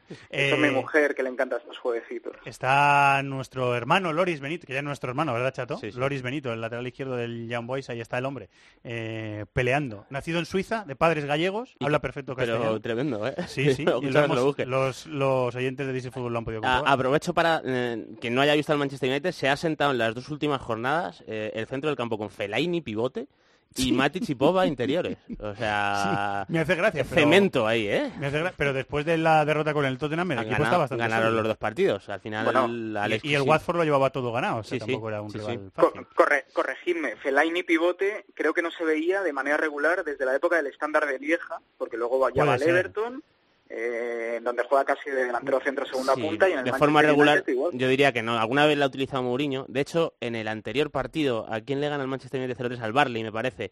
Eh, a mí me parece que Mourinho lo que hace es poner a Fellaini de pivote para saltar contra los puntas del Barley. Y, y yo creo que contra el Watford más o Y- menos también, ¿no? Sí, lo que pasa que yo creo que le sale, porque al final el Watford, eh, es verdad que Dini sí, porque el Watford sale igual, o sea que sí, yo creo que es una medida muy Premier para, para saltar contra las puntas, tanto Dini como muy Box, rocoso, con dos puntas ahí, sí, con rechaces, y que además y que además salen desde atrás buscando a su delantero centro. Entonces, de momento a mí me parece que es una adaptación enfocada a Premier, aunque el Young Boys con Guillermo Go eh, tiene un perfil también parecido, o sea que igual lo vemos con, con le vamos a traer buen ahí, a jugador ¿eh? Buen jugador bien, Oro, sí, ¿eh? sí, es eh, Le da muchísimo al, al equipo, es un Sí, sí. equipo... Y tiene un lateral derecho, el Young Boys, que se llama Mbabu, que ha debutado con Suiza y que es interesante. ¿eh? Oh. Así, eh, de perfil muy ofensivo, muy físico, marcó un gol en la previa, si no recuerdo mal, eh, contra el Dinamo Zagreb marcó un gol en Suiza. si no recuerdo mal, estaba yo en el campo. Pero fíjate cómo se me mezclan los... Oro, se me- oro me que, mezclan que los ya, era, ya era importante en Francia, pues imagínate en Suiza, que es una liga con, con menor nivel, con lo cual le, le da mucho al Boys. Vamos con los grupos de no españoles, que nos quedamos sin tiempo. El martes, el grupo C, 9 de la noche, dos partidos, Liverpool, París, Saint Germain, lo que queráis de decir de este partido, y el Estrella Roja, Nápoles, que también es una efeméride, lo estábamos repasando con Marathon Bet. Es buen grupo, este es bonito. Que le den ahí eh, Carlos y Borja, que yo ya he hablado con la... Bueno, yo en el, en el Paris Saint Germain Charlie. ver un poco qué pasa con en Liga de Campeones con la portería, ¿no? Porque al final están eh, rotando un poco Areola, Bufón, han jugado dos partidos Bufón, tres partidos Areola, vamos a ver qué saca en Liga de Dijo Tuchel en una entrevista que eh, para él el que partía con ventaja para ser titular era Areola, eh, porque valoraba mucho el tema de la cantera, de quería darle una identidad al equipo, que Buffon por supuesto que es una leyenda, pero que partía con un poquito de ventaja Areola y de hecho está jugando como titular. De hecho Buffon eh, está sancionado, Charlie, en Cierto, Champions por cierto la es, en el Bernabéu. cierto es. O sea que va a jugar Areola. Eso le va a dar una posibilidad más a Areola de seguir demostrando, claro. Liverpool, Paris Saint Germain, seguramente el partido más atractivo de la primera fase de Champions. Ganas interés en ver qué hace el Paris Saint Germain al- ante el primer envite serio de esta temporada, nada más y nada menos que en Anfield, porque creo que es una piedra de toque para saber si este PSG realmente este año está para pelear la Champions o no, como todo el mundo dice. Y el otro, el- la estrella roja Nápoles, aroma añejo, vintage, eh, Maracaná de Belgrado volviendo a Copa Europa después de no sé cuántos años, va a ser un partido muy importante para Belgrado, para Serbia y para los amantes del, del fútbol antiguo. Está sancionado el bufón en el PSG y también Berratti, que yo creo que ha reaparecido en Liga. Jugó el otro día. Sí. Jugó, jugó bien además, de interior derecho en el 4-3-3 de Tuchel. Está sancionado también. tiene dos Bueno, de hecho, le da un pasazo a Draxler Sí, en sí. el gol de Draxler espectacular. que cuando empecemos a ver a Berratti en este equipo con Tuchel, yo creo que el equipo va, va a mejorar mucho. Voy al siguiente grupo, eh, sin españoles del martes, que es Schalke, Oporto, Galatasaray y Lokomotiv. Ya se ha apuntado que el Lokomotiv ha empezado muy mal la, la liga rusa. Y el Schalke no, no ha empezado... Y el bueno, Schalke peor, no ha ha perdido todo. mal, sí. ha perdido todo. Muy mal, muy mal, sí. De El forma, Schalke- yo, yo creo Schalke que de Tedesco, que la temporada pasada fue uno de los equipos que nos sorprendió. Sí, sí, de hecho está en Champions precisamente porque hizo una grandísima temporada. Partido especial para el Oporto, viajar siempre a Gelsenkirchen porque fue allí donde ganó aquella Liga de Campeones Sí, con José. Mourinho contra, contra el Mónaco. 20 temporadas de casillas en la Champions, ¿eh? Pues mira. Es un hito... Dato, dato relevante. Que eh, la sin temporada pasada pensábamos que le despedíamos de la Champions, que iba a jugar su último partido en la Champions, pues no, va a seguir jugando Champions. Y luego hay un dato curioso, eh, un poco de estos random en el partido que mide al Galatasaray contra el Lokomotiv, y es que el precedente que hay es de la 2002-2003, entre el Lokomotiv y el Galatasaray. Y miras los banquillos y estaba Fatih Terim de entrenador del Galatasaray y Semin de entrenador del Lokomotiv. Así que han pasado casi 15 años y sigue siendo lo mismo, ¿no? Buen dato. todo, todo vuelve, que diría aquel. Es verdad que viendo el grupo, eh, este grupo tiene un tufillo a Europa League eh, interesante. Un poquito, sí. Y es la segunda temporada que pasa, ¿eh? Sí, Hay un grupo a- un poquito más flojito del resto. A ver, no sé, el Oporto es verdad que suele ser campeón. Lo que vengo a decir que es, son cuatro equipos que suele ser el segundo o tercer equipo en potencial de otros grupos de Champions. Y han juntado a cuatro de un nivel muy parejo y creo que es- no siendo muy atractivo el grupo es muy interesante en ver quién va a quedar primero y segundo. Estaba mirando a ver eh, qué plantilla tenía el Galatasaray, que está líder, eh, bueno, líder empatado con el Kasim Pasa en la Liga Turca. Eh, está Fatih Terim allí, en el Galatasaray, un clásico. Está Fernando, el ex de Oporto y Manchester City allí en el Galatasaray, que a mí me parece un buen futbolista. Está bien defensivamente el Galatasaray últimamente, eh, lo cual yo creo que es uno de los factores que puede ayudarle a, a competir en este, en este grupo. Últimamente está dando buenas prestaciones. Es verdad que cualquiera que mire que el Transport le metió cuatro, pero defensivamente está mejorando. Mariano, el ex del Sevilla, Nagatomo, Lins, el noruego, bueno, Feguli, Feguli está en el Galatasaray. Sí, así que tiene un, tiene un equipo con por lo menos nombres propios. Eh, entramos y terminamos en el miércoles, grupo E, 7 menos 5, Ajax Saeca de Atenas. Tengo muchas ganas de ver al Ajax en la Champions, muchas ganas. Y a las 9 de la noche, Benfica Bayer, que es un partido que, bueno, suena un poquito más eh, lustroso que el otro, pero Sí. insisto, al Ajax tengo muchísimas ganas de verle. ¿eh? Bueno, pues eh, lo cierto es que ya lo hemos venido comentando. El Ajax eh, al final con esas incorporaciones de Blin y Tadic ha ganado un puntito de experiencia. Eh, yo creo que va a estar ahí ahí en el, en el duelo entre Benfica y Ajax. Sería lo lógico que acabase pasase el segundo, pasando el segundo. Y bueno, eh, algún detalle del Bayern. eh, el otro día, por cierto, metió un golazo Robén tremendo contra el Leverkusen. Y, y que está jugando Tiago Alcántara de mediocentro. Es, es la apuesta de momento de Kovac en este arranque de temporada que a mí me llama la atención porque es verdad que puntualmente a Tiago se le ha venido utilizando ahí, pero de momento la apuesta es que el mediocentro de Kovac, por lo menos por lo que se está viendo hasta ahora, eh, es Tiago y James Rodríguez está teniendo muy poquito protagonismo.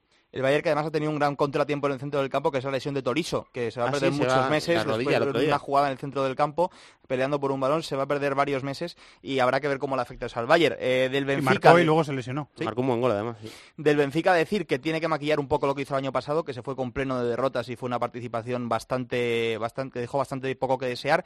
Y luego dos nombres eh, propios en el Benfica y en el Ajax. En el Benfica Pizzi, que está en un buen momento goleador, que está cargando un poco con el equipo a la espalda ahora que Jonás ha estado, ha estado fuera estos, estos partidos. Y en el Ajax eh, Tadic, que está haciendo un poco lo mismo con el, con el conjunto holandés, también llevando mucho peso ofensivo. Dale, Borja, Sí, y terminamos. un. Ajax que ha fichado jugadores de cuajo, que quiere potenciar un equipo muy joven e inexperto, favorito claro ante una AECA de Atenas que no pierde nada y que vuelve a la primera competición europea, y el Benfica Bayern de Múnich da luz en competición europea. Es un campo con mística, un campo muy especial. Es cierto lo de Pizzi, el otro día contra Italia fue el mejor de Portugal junto a Bernardo Silva, pero el Bayern por potencial, por galones, por clase, debería, no sin esfuerzo, imponerse, imponerse en Lisboa. Me queda un minuto. Grupo F, 7 menos 5, Shakhtar Hoffenheim en Ucrania. Y a las 9 de la noche en el Etihad, Manchester City Olympique de Lyon, que es un partido bastante bonito, ¿eh? Sí, sí. Aunque yo te digo que el Shakhtar Hoffenheim, eh, a nivel de espectáculo, diría que va a ser uno de los partidos más Es divertidos que de la este grupo es muy, Sí, es muy, abierto, atractivo, ¿eh? sí. Muy vistoso, a ver qué, qué versión ofrece el Hoffenheim en Alemania, si a lo mejor se cuida un poco más, o sea, en Europa, si a lo mejor se cuida un poquito más, porque la Liga de Campeones es otra cosa que la, que la Bundesliga, a lo mejor tiene que, que medirse un poco, pero si no lo hace va a ser un, un grupo bastante bastante atractivo. El Shakhtar, que es un, que es un clásico que además en casa, en Liga de Campeones, el año pasado le ganó a todos sus rivales, le ganó al Nápoles, le ganó al Feyenoord, le ganó al Manchester City, le ganó a la Roma, lo cual le hace muy temible jugando allí en Ucrania, y el partido del City contra el Lyon, pues bueno, a ver si el City es capaz de hacer valer el favoritismo ante un Lyon que ha empezado un poco irregular la temporada y que tiene que dar un poco de mejores sensaciones. City y Lyon, dos equipos que juegan muy bien a fútbol, pero el potencial del City hoy por hoy está fuera de toda duda, es muy favorito ante el, ante el equipo del Ródano. Y el Shakhtar contra el Hoffenheim, eh, la apuntalabais antes, Shakhtar en su estadio es un fortín, eh, tiene un cuajo, una experiencia ya de llevar 10 años al máximo nivel, tumbando a equipos muy grandes, y el Hoffenheim todo lo contrario.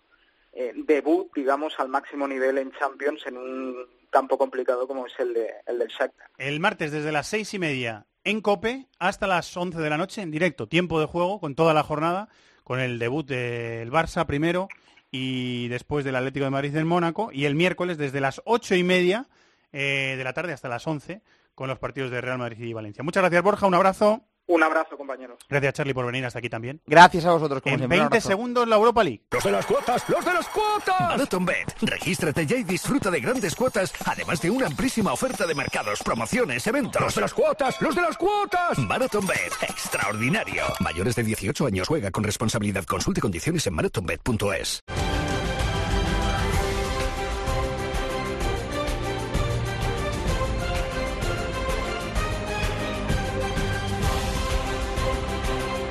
La sintonía antigua de la Europa League, que Eso- nosotros la ponemos Eso porque te nos iba- gusta te iba a más. preguntar que cómo quedó al final este No, asunto. no, que el, eh, por- yo pongo el asterisco, yo digo la sintonía antigua de la Europa Y ya League y está. ahora pongo el asterisco, que es que nosotros la ponemos porque nos gusta más que la otra y Chato también. Cha- Aquí el que manda es Chato. Eh, No, sí, sabemos que la culpa de Chato, ¿no? Sí, Estás Chato cubriendo, dice eh. que esta es la sintonía, Ya ¿verdad, está. Chato? que, que- perdona, que es que no, no habíamos avisado a Colchero de que tenías que hablar. Perdona, Colchero. Nos y no metemos pongo, aquí como no pongo la en sintonía carpa. de la Europa League antigua como comienzo del programa, pero estoy a esto, un poquito, me encanta. Eh, bueno, hombre, tampoco hay que pasar. Me encanta. Sí, sí. A Tony Padilla le gusta. Tony, Hola, ¿qué tal? gracias por atendernos, que has tenido comida importante, eh, lo sé, que has tenido comida importante. Eh, Bueno, lo, lo importante siempre es relativo, ¿no? ¿Qué, qué es importante, el trabajo o el placer? uy, qué bonito, qué bonito. qué, qué- qué filosófico y a la vez qué bonito. Uy, Tenem- perdón, es- Tenemos el, había demasiado vino, perdón. el, el prosi- el próximo jueves, el próximo jueves a las 7 menos 5 arranca la fase de grupos de la eh, UEFA Europa League y tenemos eh, dos equipos españoles jugando a las 7 menos 5. Primero empezamos por el grupo G, si quieres. Me parece bien. Villarreal Rangers. Villarreal Rangers es un partido que a ti eh, casi te hará soltar una lagrimita, ¿no? Sí, la, la verdad es que sí, ¿no? Es un partido con, con mucha amiga, ¿no? Porque es el retorno a una fase de grupos del Glasgow Rangers, un retorno con asterisco, ¿no? Porque recordemos ese, ese debate que hemos estado apuntando a los últimos meses y años, ¿no? Sobre en función de si tienes simpatías o no con el Glasgow Rangers o si eres muy fiel a los textos legales, hay gente que dice que no es el retorno del Rangers, sino que es el, el debut de una nueva entidad que toma los símbolos de una entidad vieja que sufrió una bancarrota de desaparición, ¿no? Los, los hinchas rivales en Escocia dicen, este no es el Rangers, es una nueva entidad. Los hinchas del Rangers obviamente dicen, somos el Rangers de siempre, aunque cierto es que el club sufrió una bancarrota y tuvo que recomprar los símbolos, el escudo, los colores, el palmarés de una de las entidades más históricas del fútbol europeo que finalmente está de vuelta, a, a nivel simbólico está de vuelta, eso es indudable, a nivel legal yo ahí me pierdo más, pero está de vuelta con Steven Gerrard en el banquillo, además vienen de ganar el en casa contra el Fútbol Club también Liga, se han puesto ahí cerca del, del liderato que lo tiene el Hertz de forma sorprendente en Escocia, jugando bastante bien, firmes atrás y les ha costado mucho llegar a fases de grupos al, al Glasgow Rangers y no es un mal debut, ¿no? El Estadio de la Cerámica, aunque recordemos eh, siempre eh, si nos fijamos, cuando juega el Villarreal, siempre en una portería hay una pancarta que pone eh, Peña Yellow Submarine y es una peña de hinchas del Villarreal y del Celtic que cuando se encontraron en la vieja UEFA se hicieron amigos. O sea que hay una buena relación Villarreal-Celtic, por tanto, es cierto es que la gente en Villarreal es, afortunadamente, a diferencia de otros sitios,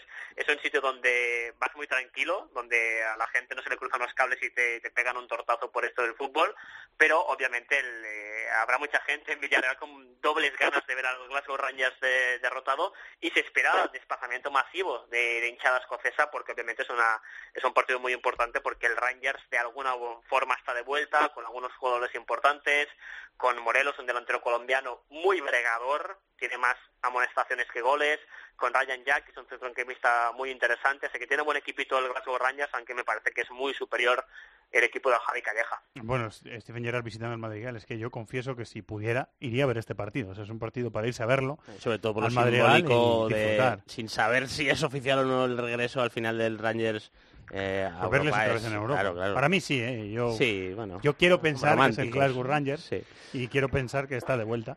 Eh, en su grupo Rapid Spartak, en el grupo J 7 menos 5 también, Sevilla Estándar, y en ese grupo se juega el Akisar Krasnodar. ¿Queréis decir algo del Sevilla Estándar, eh, Tony? Sí, sin duda, sin duda. El Sevilla muy ne- necesitado, ¿no? Después de la derrota contra el Getafe en Liga y dos derrotas consecutivas en el campeonato de Liga. Antes venía del derby. El Sevilla necesitado contra un estándar de Lieja el, el equipo el equipo balón de la parte francófona de Bélgica, de Bélgica que ha reforzado el equipo. El año pasado el, el estándar, hace un año exacto, estaba casi en zona de descenso. Empezó muy mal, poco a poco recuperó y a través de la victoria en Copa se consiguió meter en, en la Europa League. Este año, pese a que no le puede seguir el ritmo al Brujas, que va muy fuerte en Bélgica, tiene un equipo reforzado porque eh, yo creo que es un partido en que el Sevilla se enfrenta a dos cancerberos, a dos porteros.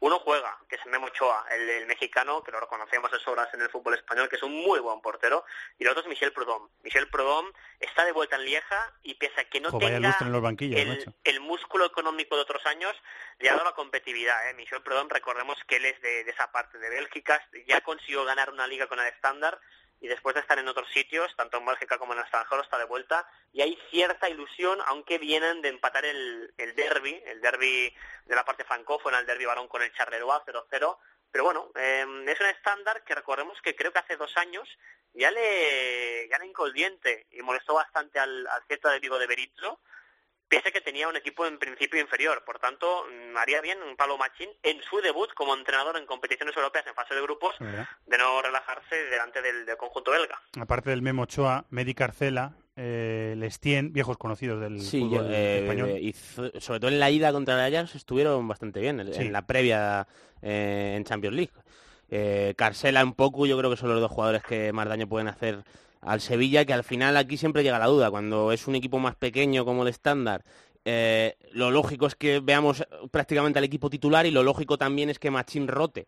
Eh, si bien es cierto que al final la rotación de Machín va a ser de buen nivel, Ben Yedder el otro día que fue suplente jugó eh, francamente bien y también está necesitado el equipo precisamente los que vayan a entrar de demostrar que pueden tener continuidad en liga, pero bueno, yo creo que a nivel eh, cualitativo es bastante superior el Sevilla. Y en el grupo F, 9 de la noche, Olympiacos eh, Betis eh, y Dudelange Milán en Luxemburgo, es un Eso- partido al que eso también es, el nos apetecería eso estar. eso Se nos- tremendo. Nos, apetecería estar también en ese, Tony. ¿eh? Ese Sí, yo creo que como aspiración vital, ¿no? ¿Qué quieres ver en tu vida? ¿Qué quieres ser de mayor? Yo quiero ver un partido en Luxemburgo, de fase de grupos. Yo quiero, yo quiero Eh, ver al Milan visitando Es que Luxemburgo. además es el, Mil, el Milan. O sea, es Los que es, tres equipos, es la los tres leche. equipos que van a visitar eh, el de Deloitte son tres equipos que mueven mucha gente, ¿no? El Milan, el de Olympiacos, eh, el Betis, o sea que es No muy- van a caber todos allí. Sí, ¿qué van a hacer en Luxemburgo? ¿Van a sacar los vecinos? Oye, no, por favor, ¿pueden ustedes irse unos días a Bélgica o Alemania? Es que vienen hinchas griegos, por favor, hagan espacio. Sería divertido. Sea como, sea como sea, es la nota romántica, aunque está mejorando mucho los últimos años el fútbol de Luxemburgo, pero está bien. Y pero yo me quedo obviamente con el con el partido del Pireo, ¿no?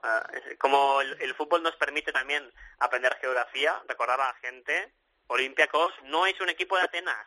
El Pireo es una ciudad separada, es el puerto. No, el. Olympiacos no es un equipo ateniense, es un equipo del Pireo, pese que muchos atenienses sean hinchas de verdad, Olympiacos. Y le toca visitar al el Karaiskakis, que es un equipo, un estadio con muchísimo ambiente, en un Olympiacos que ha empezado bastante bien. Mm, Recordemos que este año tiene un entrenador portugués, que es, que es Pedro Martins, el, el exentrenador de Vitoria Guimaraes, que hizo un buen trabajo. Y en un año extraño, ¿no? Porque viene de un dominio casi tiránico de la Liga griega. El año pasado perdió la Liga, lo perdió, la perdió de mala manera, con incidentes por detrás de PAOK de Salónica y el campeón que fue la de Atenas. Y el conjunto presidido por, por Evangelios Marinakis, un empresario muy polémico, ah, pues intenta recuperar la ilusión de su gente con este Olympiacos que a diferencia de otros años no tiene tantos jugadores españoles. Tiene, que siempre tiene, tiene a Miguel Ángel Guerrero arriba marcando goles, Sí, el delantero de pero Leganés. Correcto, es un brega- bregador, tiene juegos interesantes, Abiuras Nacho, el ex del, Rubin Kazan, ah, el Adawi, un lateral derecho con mucha mucha potencia, Cosas Curtunis, que es un futbolista que gusta, es un duelo exigente, eh, viene de ganar su partido contra Asteras Trípoli, sufriendo Olympiacos, por tanto, duelo exigente en el retorno europeo del, del Real Betis. Este sí que es un retorno, no como el del Rangers, sin ningún ti- tipo de duda, este sí que es retorno por la, por la puerta grande. Eh, 8.000 espectadores de capacidad tiene el estadio Josi Bartel de Luxemburgo. Hemos visto jugar allí a Francia, por ejemplo. Sí, es que es, un, ceja y es que es un ceja. partido que me, gust- me molaría mucho ir a verlo. Es Claro, me molaría también ir a ver el Villarreal, eh, el partido del Villarreal con el Rangers. O sea que lo Necesitas un avión privado, ¿no? Claro, Ah, hay, sí, que, sí, hay, sí. hay que abrir como un como no, un Berkami, alguna, alguna campaña en las redes, ¿no? Oiga, ¿quieren pagar a estos modestos periodistas un viaje al campo del Dudelange? Les ofrecemos hacer un seguimiento live, ¿no? Pues a nuestros oyentes les molaría mucho. Sí, venga, yo me apunto. hay, que, hay que hacerlo, luego hay que hacerlo, ¿eh? Que no es tan fácil. He visto que hay un PAOK Chelsea en esta primera Sí. jornada de la Europa League, por ejemplo, que está bien. Muy ¿eh? buen partido, muy muy- buen partido. Mauricio Sarri contra el PAOK de Salónica, que viene de perder la, el último turno previo de la, de la Champions contra el Benfica de forma dolorosa, pues con buen empate en Lisboa después se, se, se rompió el sueño del equipo de la Águila Bicéfala, del equipo del, del PAOK, que es quizás el partido más más destacado ¿no? de esta primera de esta primera ronda más allá de los duelos de los equipos españoles que son partidos de, de nivel sin duda Porque de toda la lista que hay, eh, Hay la atención. Hay, a las 7 hay un buen, a las 7 menos 5, un buen Olympique de Marsella entra de Frankfurt. Ah, eso está bien, está- está es buen bien, partido. buen El Marsella ha empezado muy bien.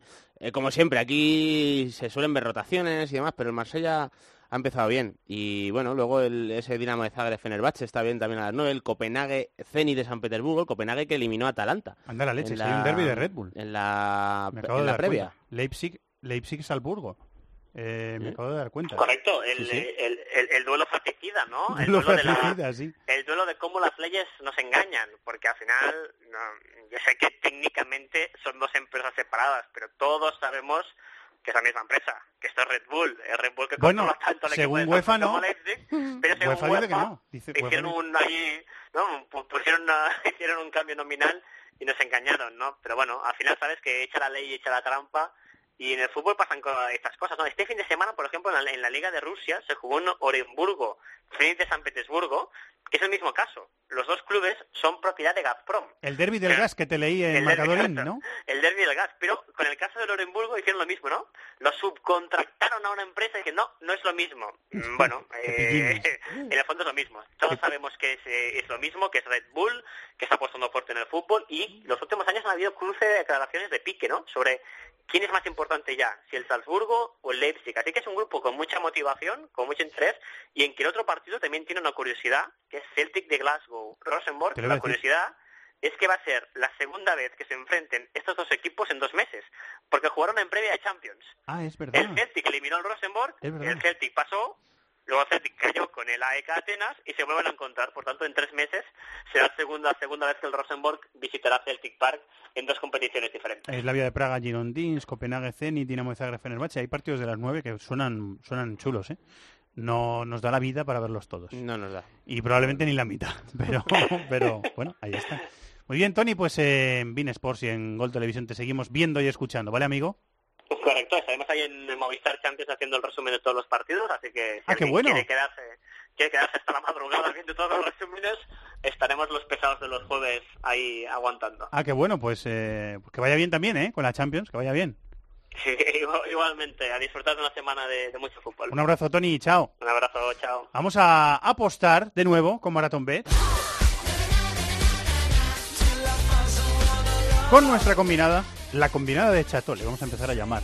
¿Por qué? A esta, porque tú eres el... Tú, amigo mío... A ver, que quede claro aquí que si nos No. equivocamos es culpa de Chato. Yo solo y si pongo- acertamos es porque lo hemos Que recomendado. la, que la gente... Que Será la- cuestión no. del grupo. Eso si es. acertamos que, será que trabajo la en gente lo sepa. Yo lo único que hago es buscar los resultados que vosotros me decís. O que tenéis en la cabeza y que yo imagino que tenéis en vuestra cabeza. Es así.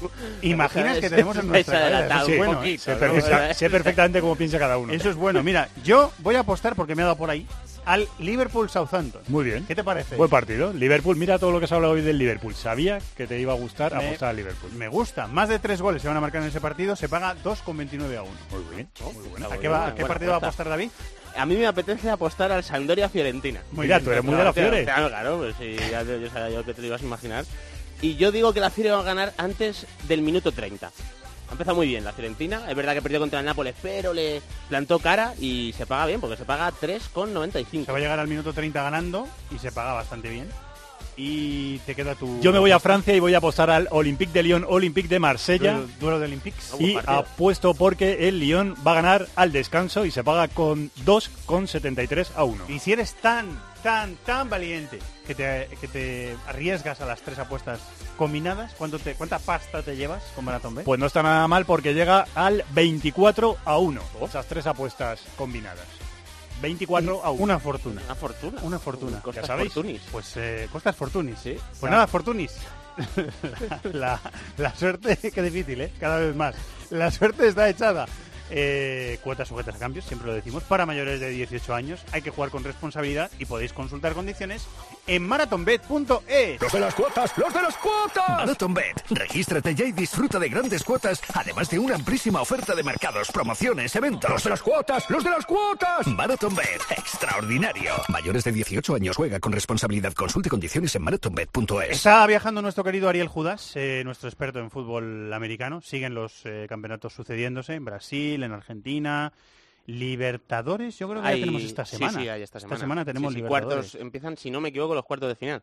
Pues mira, voy a buscarlo, mientras estamos hablando, voy a buscarlo porque vamos a dar los horarios eh, de Copa Libertadores. Lo estoy buscando en Globo Esporte, que son cinco horas menos, voy a tener que calcular que son cinco horas más. Se tarda cinco Pero horas bueno, en buscar esto- los no, horarios. Bueno, no, no, se tarda un poquito menos. Mira, eh, Que por cierto hay partidazos, ¿eh? En, en los cuartos de final de son cuartos de Libertadores. final, sí, de Libertadores. Mira, estoy buscando un poquito, estoy, estoy tardando un poquito más de lo que pensaba, ¿eh?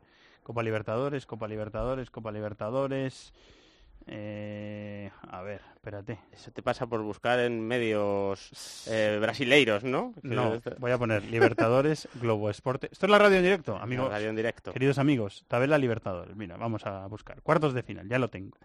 Eh, no, no, no, no, no, no, no, no. Esto es radio en directo, esto no se corta. Esto hay que meterlo, ¿verdad? Esto hay que meterlo. Yo, si te parece, lo tengo hasta con horarios eh, eh, en, español.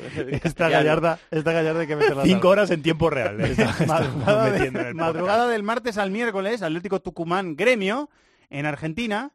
Eh, y un poquito antes, no, esto es el miércoles. El miércoles, madrugada del miércoles al jueves, es Independiente River Plate a las doce y media de la noche. y después, a las tres menos cuarto, madrugada del... Eh, esto es del martes al miércoles, ¿verdad?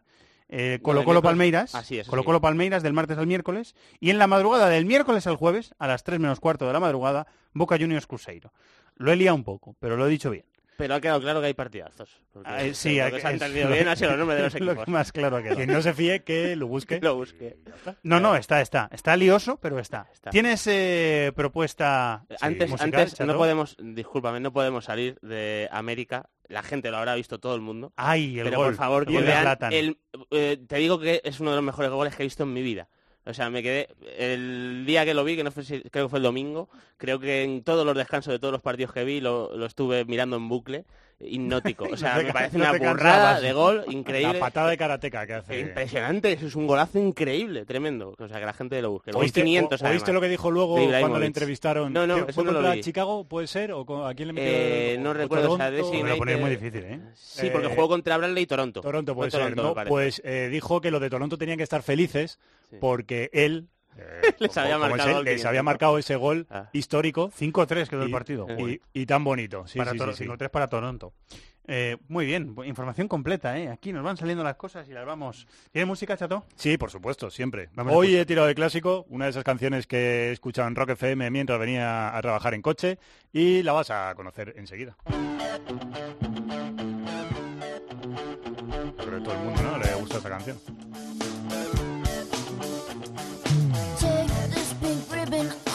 Uno de mis discos referencia, ¿no? Mira. No Doubt. ¿No ves? No Doubt es el grupo. Tragic Kingdom era el disco. Ya sabes. Creo recordar. Ya Era sabes. Tragic Kingdom, el disco. Just a Girl, la canción. Sí, ya está que Y la canción. Pero no- el disco entero Esta parte me gusta. es muy bueno. Y además te digo una cosa. Un día estuve viendo con Marcote un vídeo de un tipo eh, que hace eh, covers de batería de las, de las canciones. Y se toca todo este disco en una hora y es o sea, es flipante los cambios de ritmo y de percusión que hace. Se lo sabe de memoria. Bueno, se lo sabe de memoria. Tiene una chuleta. Pero claro, tiene que estar tocando durante una hora todo este disco, sin parar. Y es flipante. Os recomiendo que lo busquéis. Tiene mucho tiempo libre la gente. Eh, David recomienda los, los goles de tacón y yo recomiendo los covers de batería de, de Tragic Kingdom. Pues yo te voy a, recom- a recomendar mi agenda con Muy muchos bien. partidos. Ya hemos hablado de todas las Champions Europa League en tres semanas. Fines de se- el fin de semana llegan las grandes ligas. Premier, sexta jornada de liga. El sorprendente Watford abre la jornada el sábado a la una y media en casa del Fulham. Además a las cuatro, Cardiff, Manchester City, Liverpool, Southampton y Manchester United, Wolverhampton. El domingo a las dos y media, West Ham, Chelsea. A las 5 de la tarde, Arsenal, Everton. Calcio, jornada 5. Aquí también abre la jornada la sorpresa hasta ahora, el Sassuolo, que se enfrenta al Empoli el viernes a las ocho y media. Sábado a las 6 destaca el Sampdoria Inter de Milán. El domingo a las doce y media Torino Nápoles. A las 3 Bolonia Roma. A las 6 Milán Atalanta. Y a las ocho y media Frosinone Juventus. Cuarta jorna- jornada de la Bundesliga. Te destaco el Schalke Bayern de Múnich del sábado a las seis y media. Ya Sí. habéis dicho que el Schalke está muy abajo, pero es un histórico. Antes a las tres y media Hoffenheim Borussia Dortmund y Wolfsburgo Friburgo. En Francia, jornada sexta, importante el partido que cierra la jornada, ya hemos hablado de él, domingo a las 9, Olympique de Lyon, Olympique de Marsella, antes a las 3, Rennes, Paris Saint-Germain, el viernes abre la jornada el Mónaco Nimes a las 9 menos cuarto. Y te destaco por último un partido, domingo a las 5 menos cuarto, PSV Ajax, primero Oh. contra segundo, separado por dos puntos. El clásico holandés, el clásico contemporáneo del fútbol holandés. Pues ahí te lo destaco. Muy bien, muchas gracias, Chato. Debe estar cayendo la intemerata en Cuenca, así que si hay oyentes de este programa que escuchan el programa el lunes o el martes, que también hay tormentas previstas para el martes, que se pongan a cubierto. Que estamos viendo en la sexta. Sí, que estaba pensando que igual mientras están escuchando el programa les está cayendo un, un rayo, ¿no? Pobrecillos. Entonces que se sequen. que se- En, en ese caso que se sequen. Estamos viendo en la sexta unas imágenes de unas imágenes fijas de la de las casas colgadas que está todo como que es- no colgadas. No, eh, escucha, vamos a acabar el programa bien. ¿eh? las casas colgadas, que debe estar cayendo la del pulpo. Así que poneros a cubierto, queridos amigos. Bueno, durante toda la eh, semana, programación aquí especial de Deportes en Cope. Muchas gracias, David. Un abrazo. Eh, a vosotros un abrazo. Gracias a Chato, que se ha ido ya, y a Colchero, que está ahí el hombre en la dirección técnica de este programa. Durante toda la semana, como decimos, en Deportes Cope a las 3, a las 8 y media con Manolo Lama, tiempo de juego martes y miércoles de Champions, tiempos de juegos locales, Betis, Sevilla y Villarreal el jueves con la Europa League, y a las 11 y media llega Juanma Castaño en el partidazo. Muchas gracias a todos por estar ahí, hasta la semana que viene. Adiós.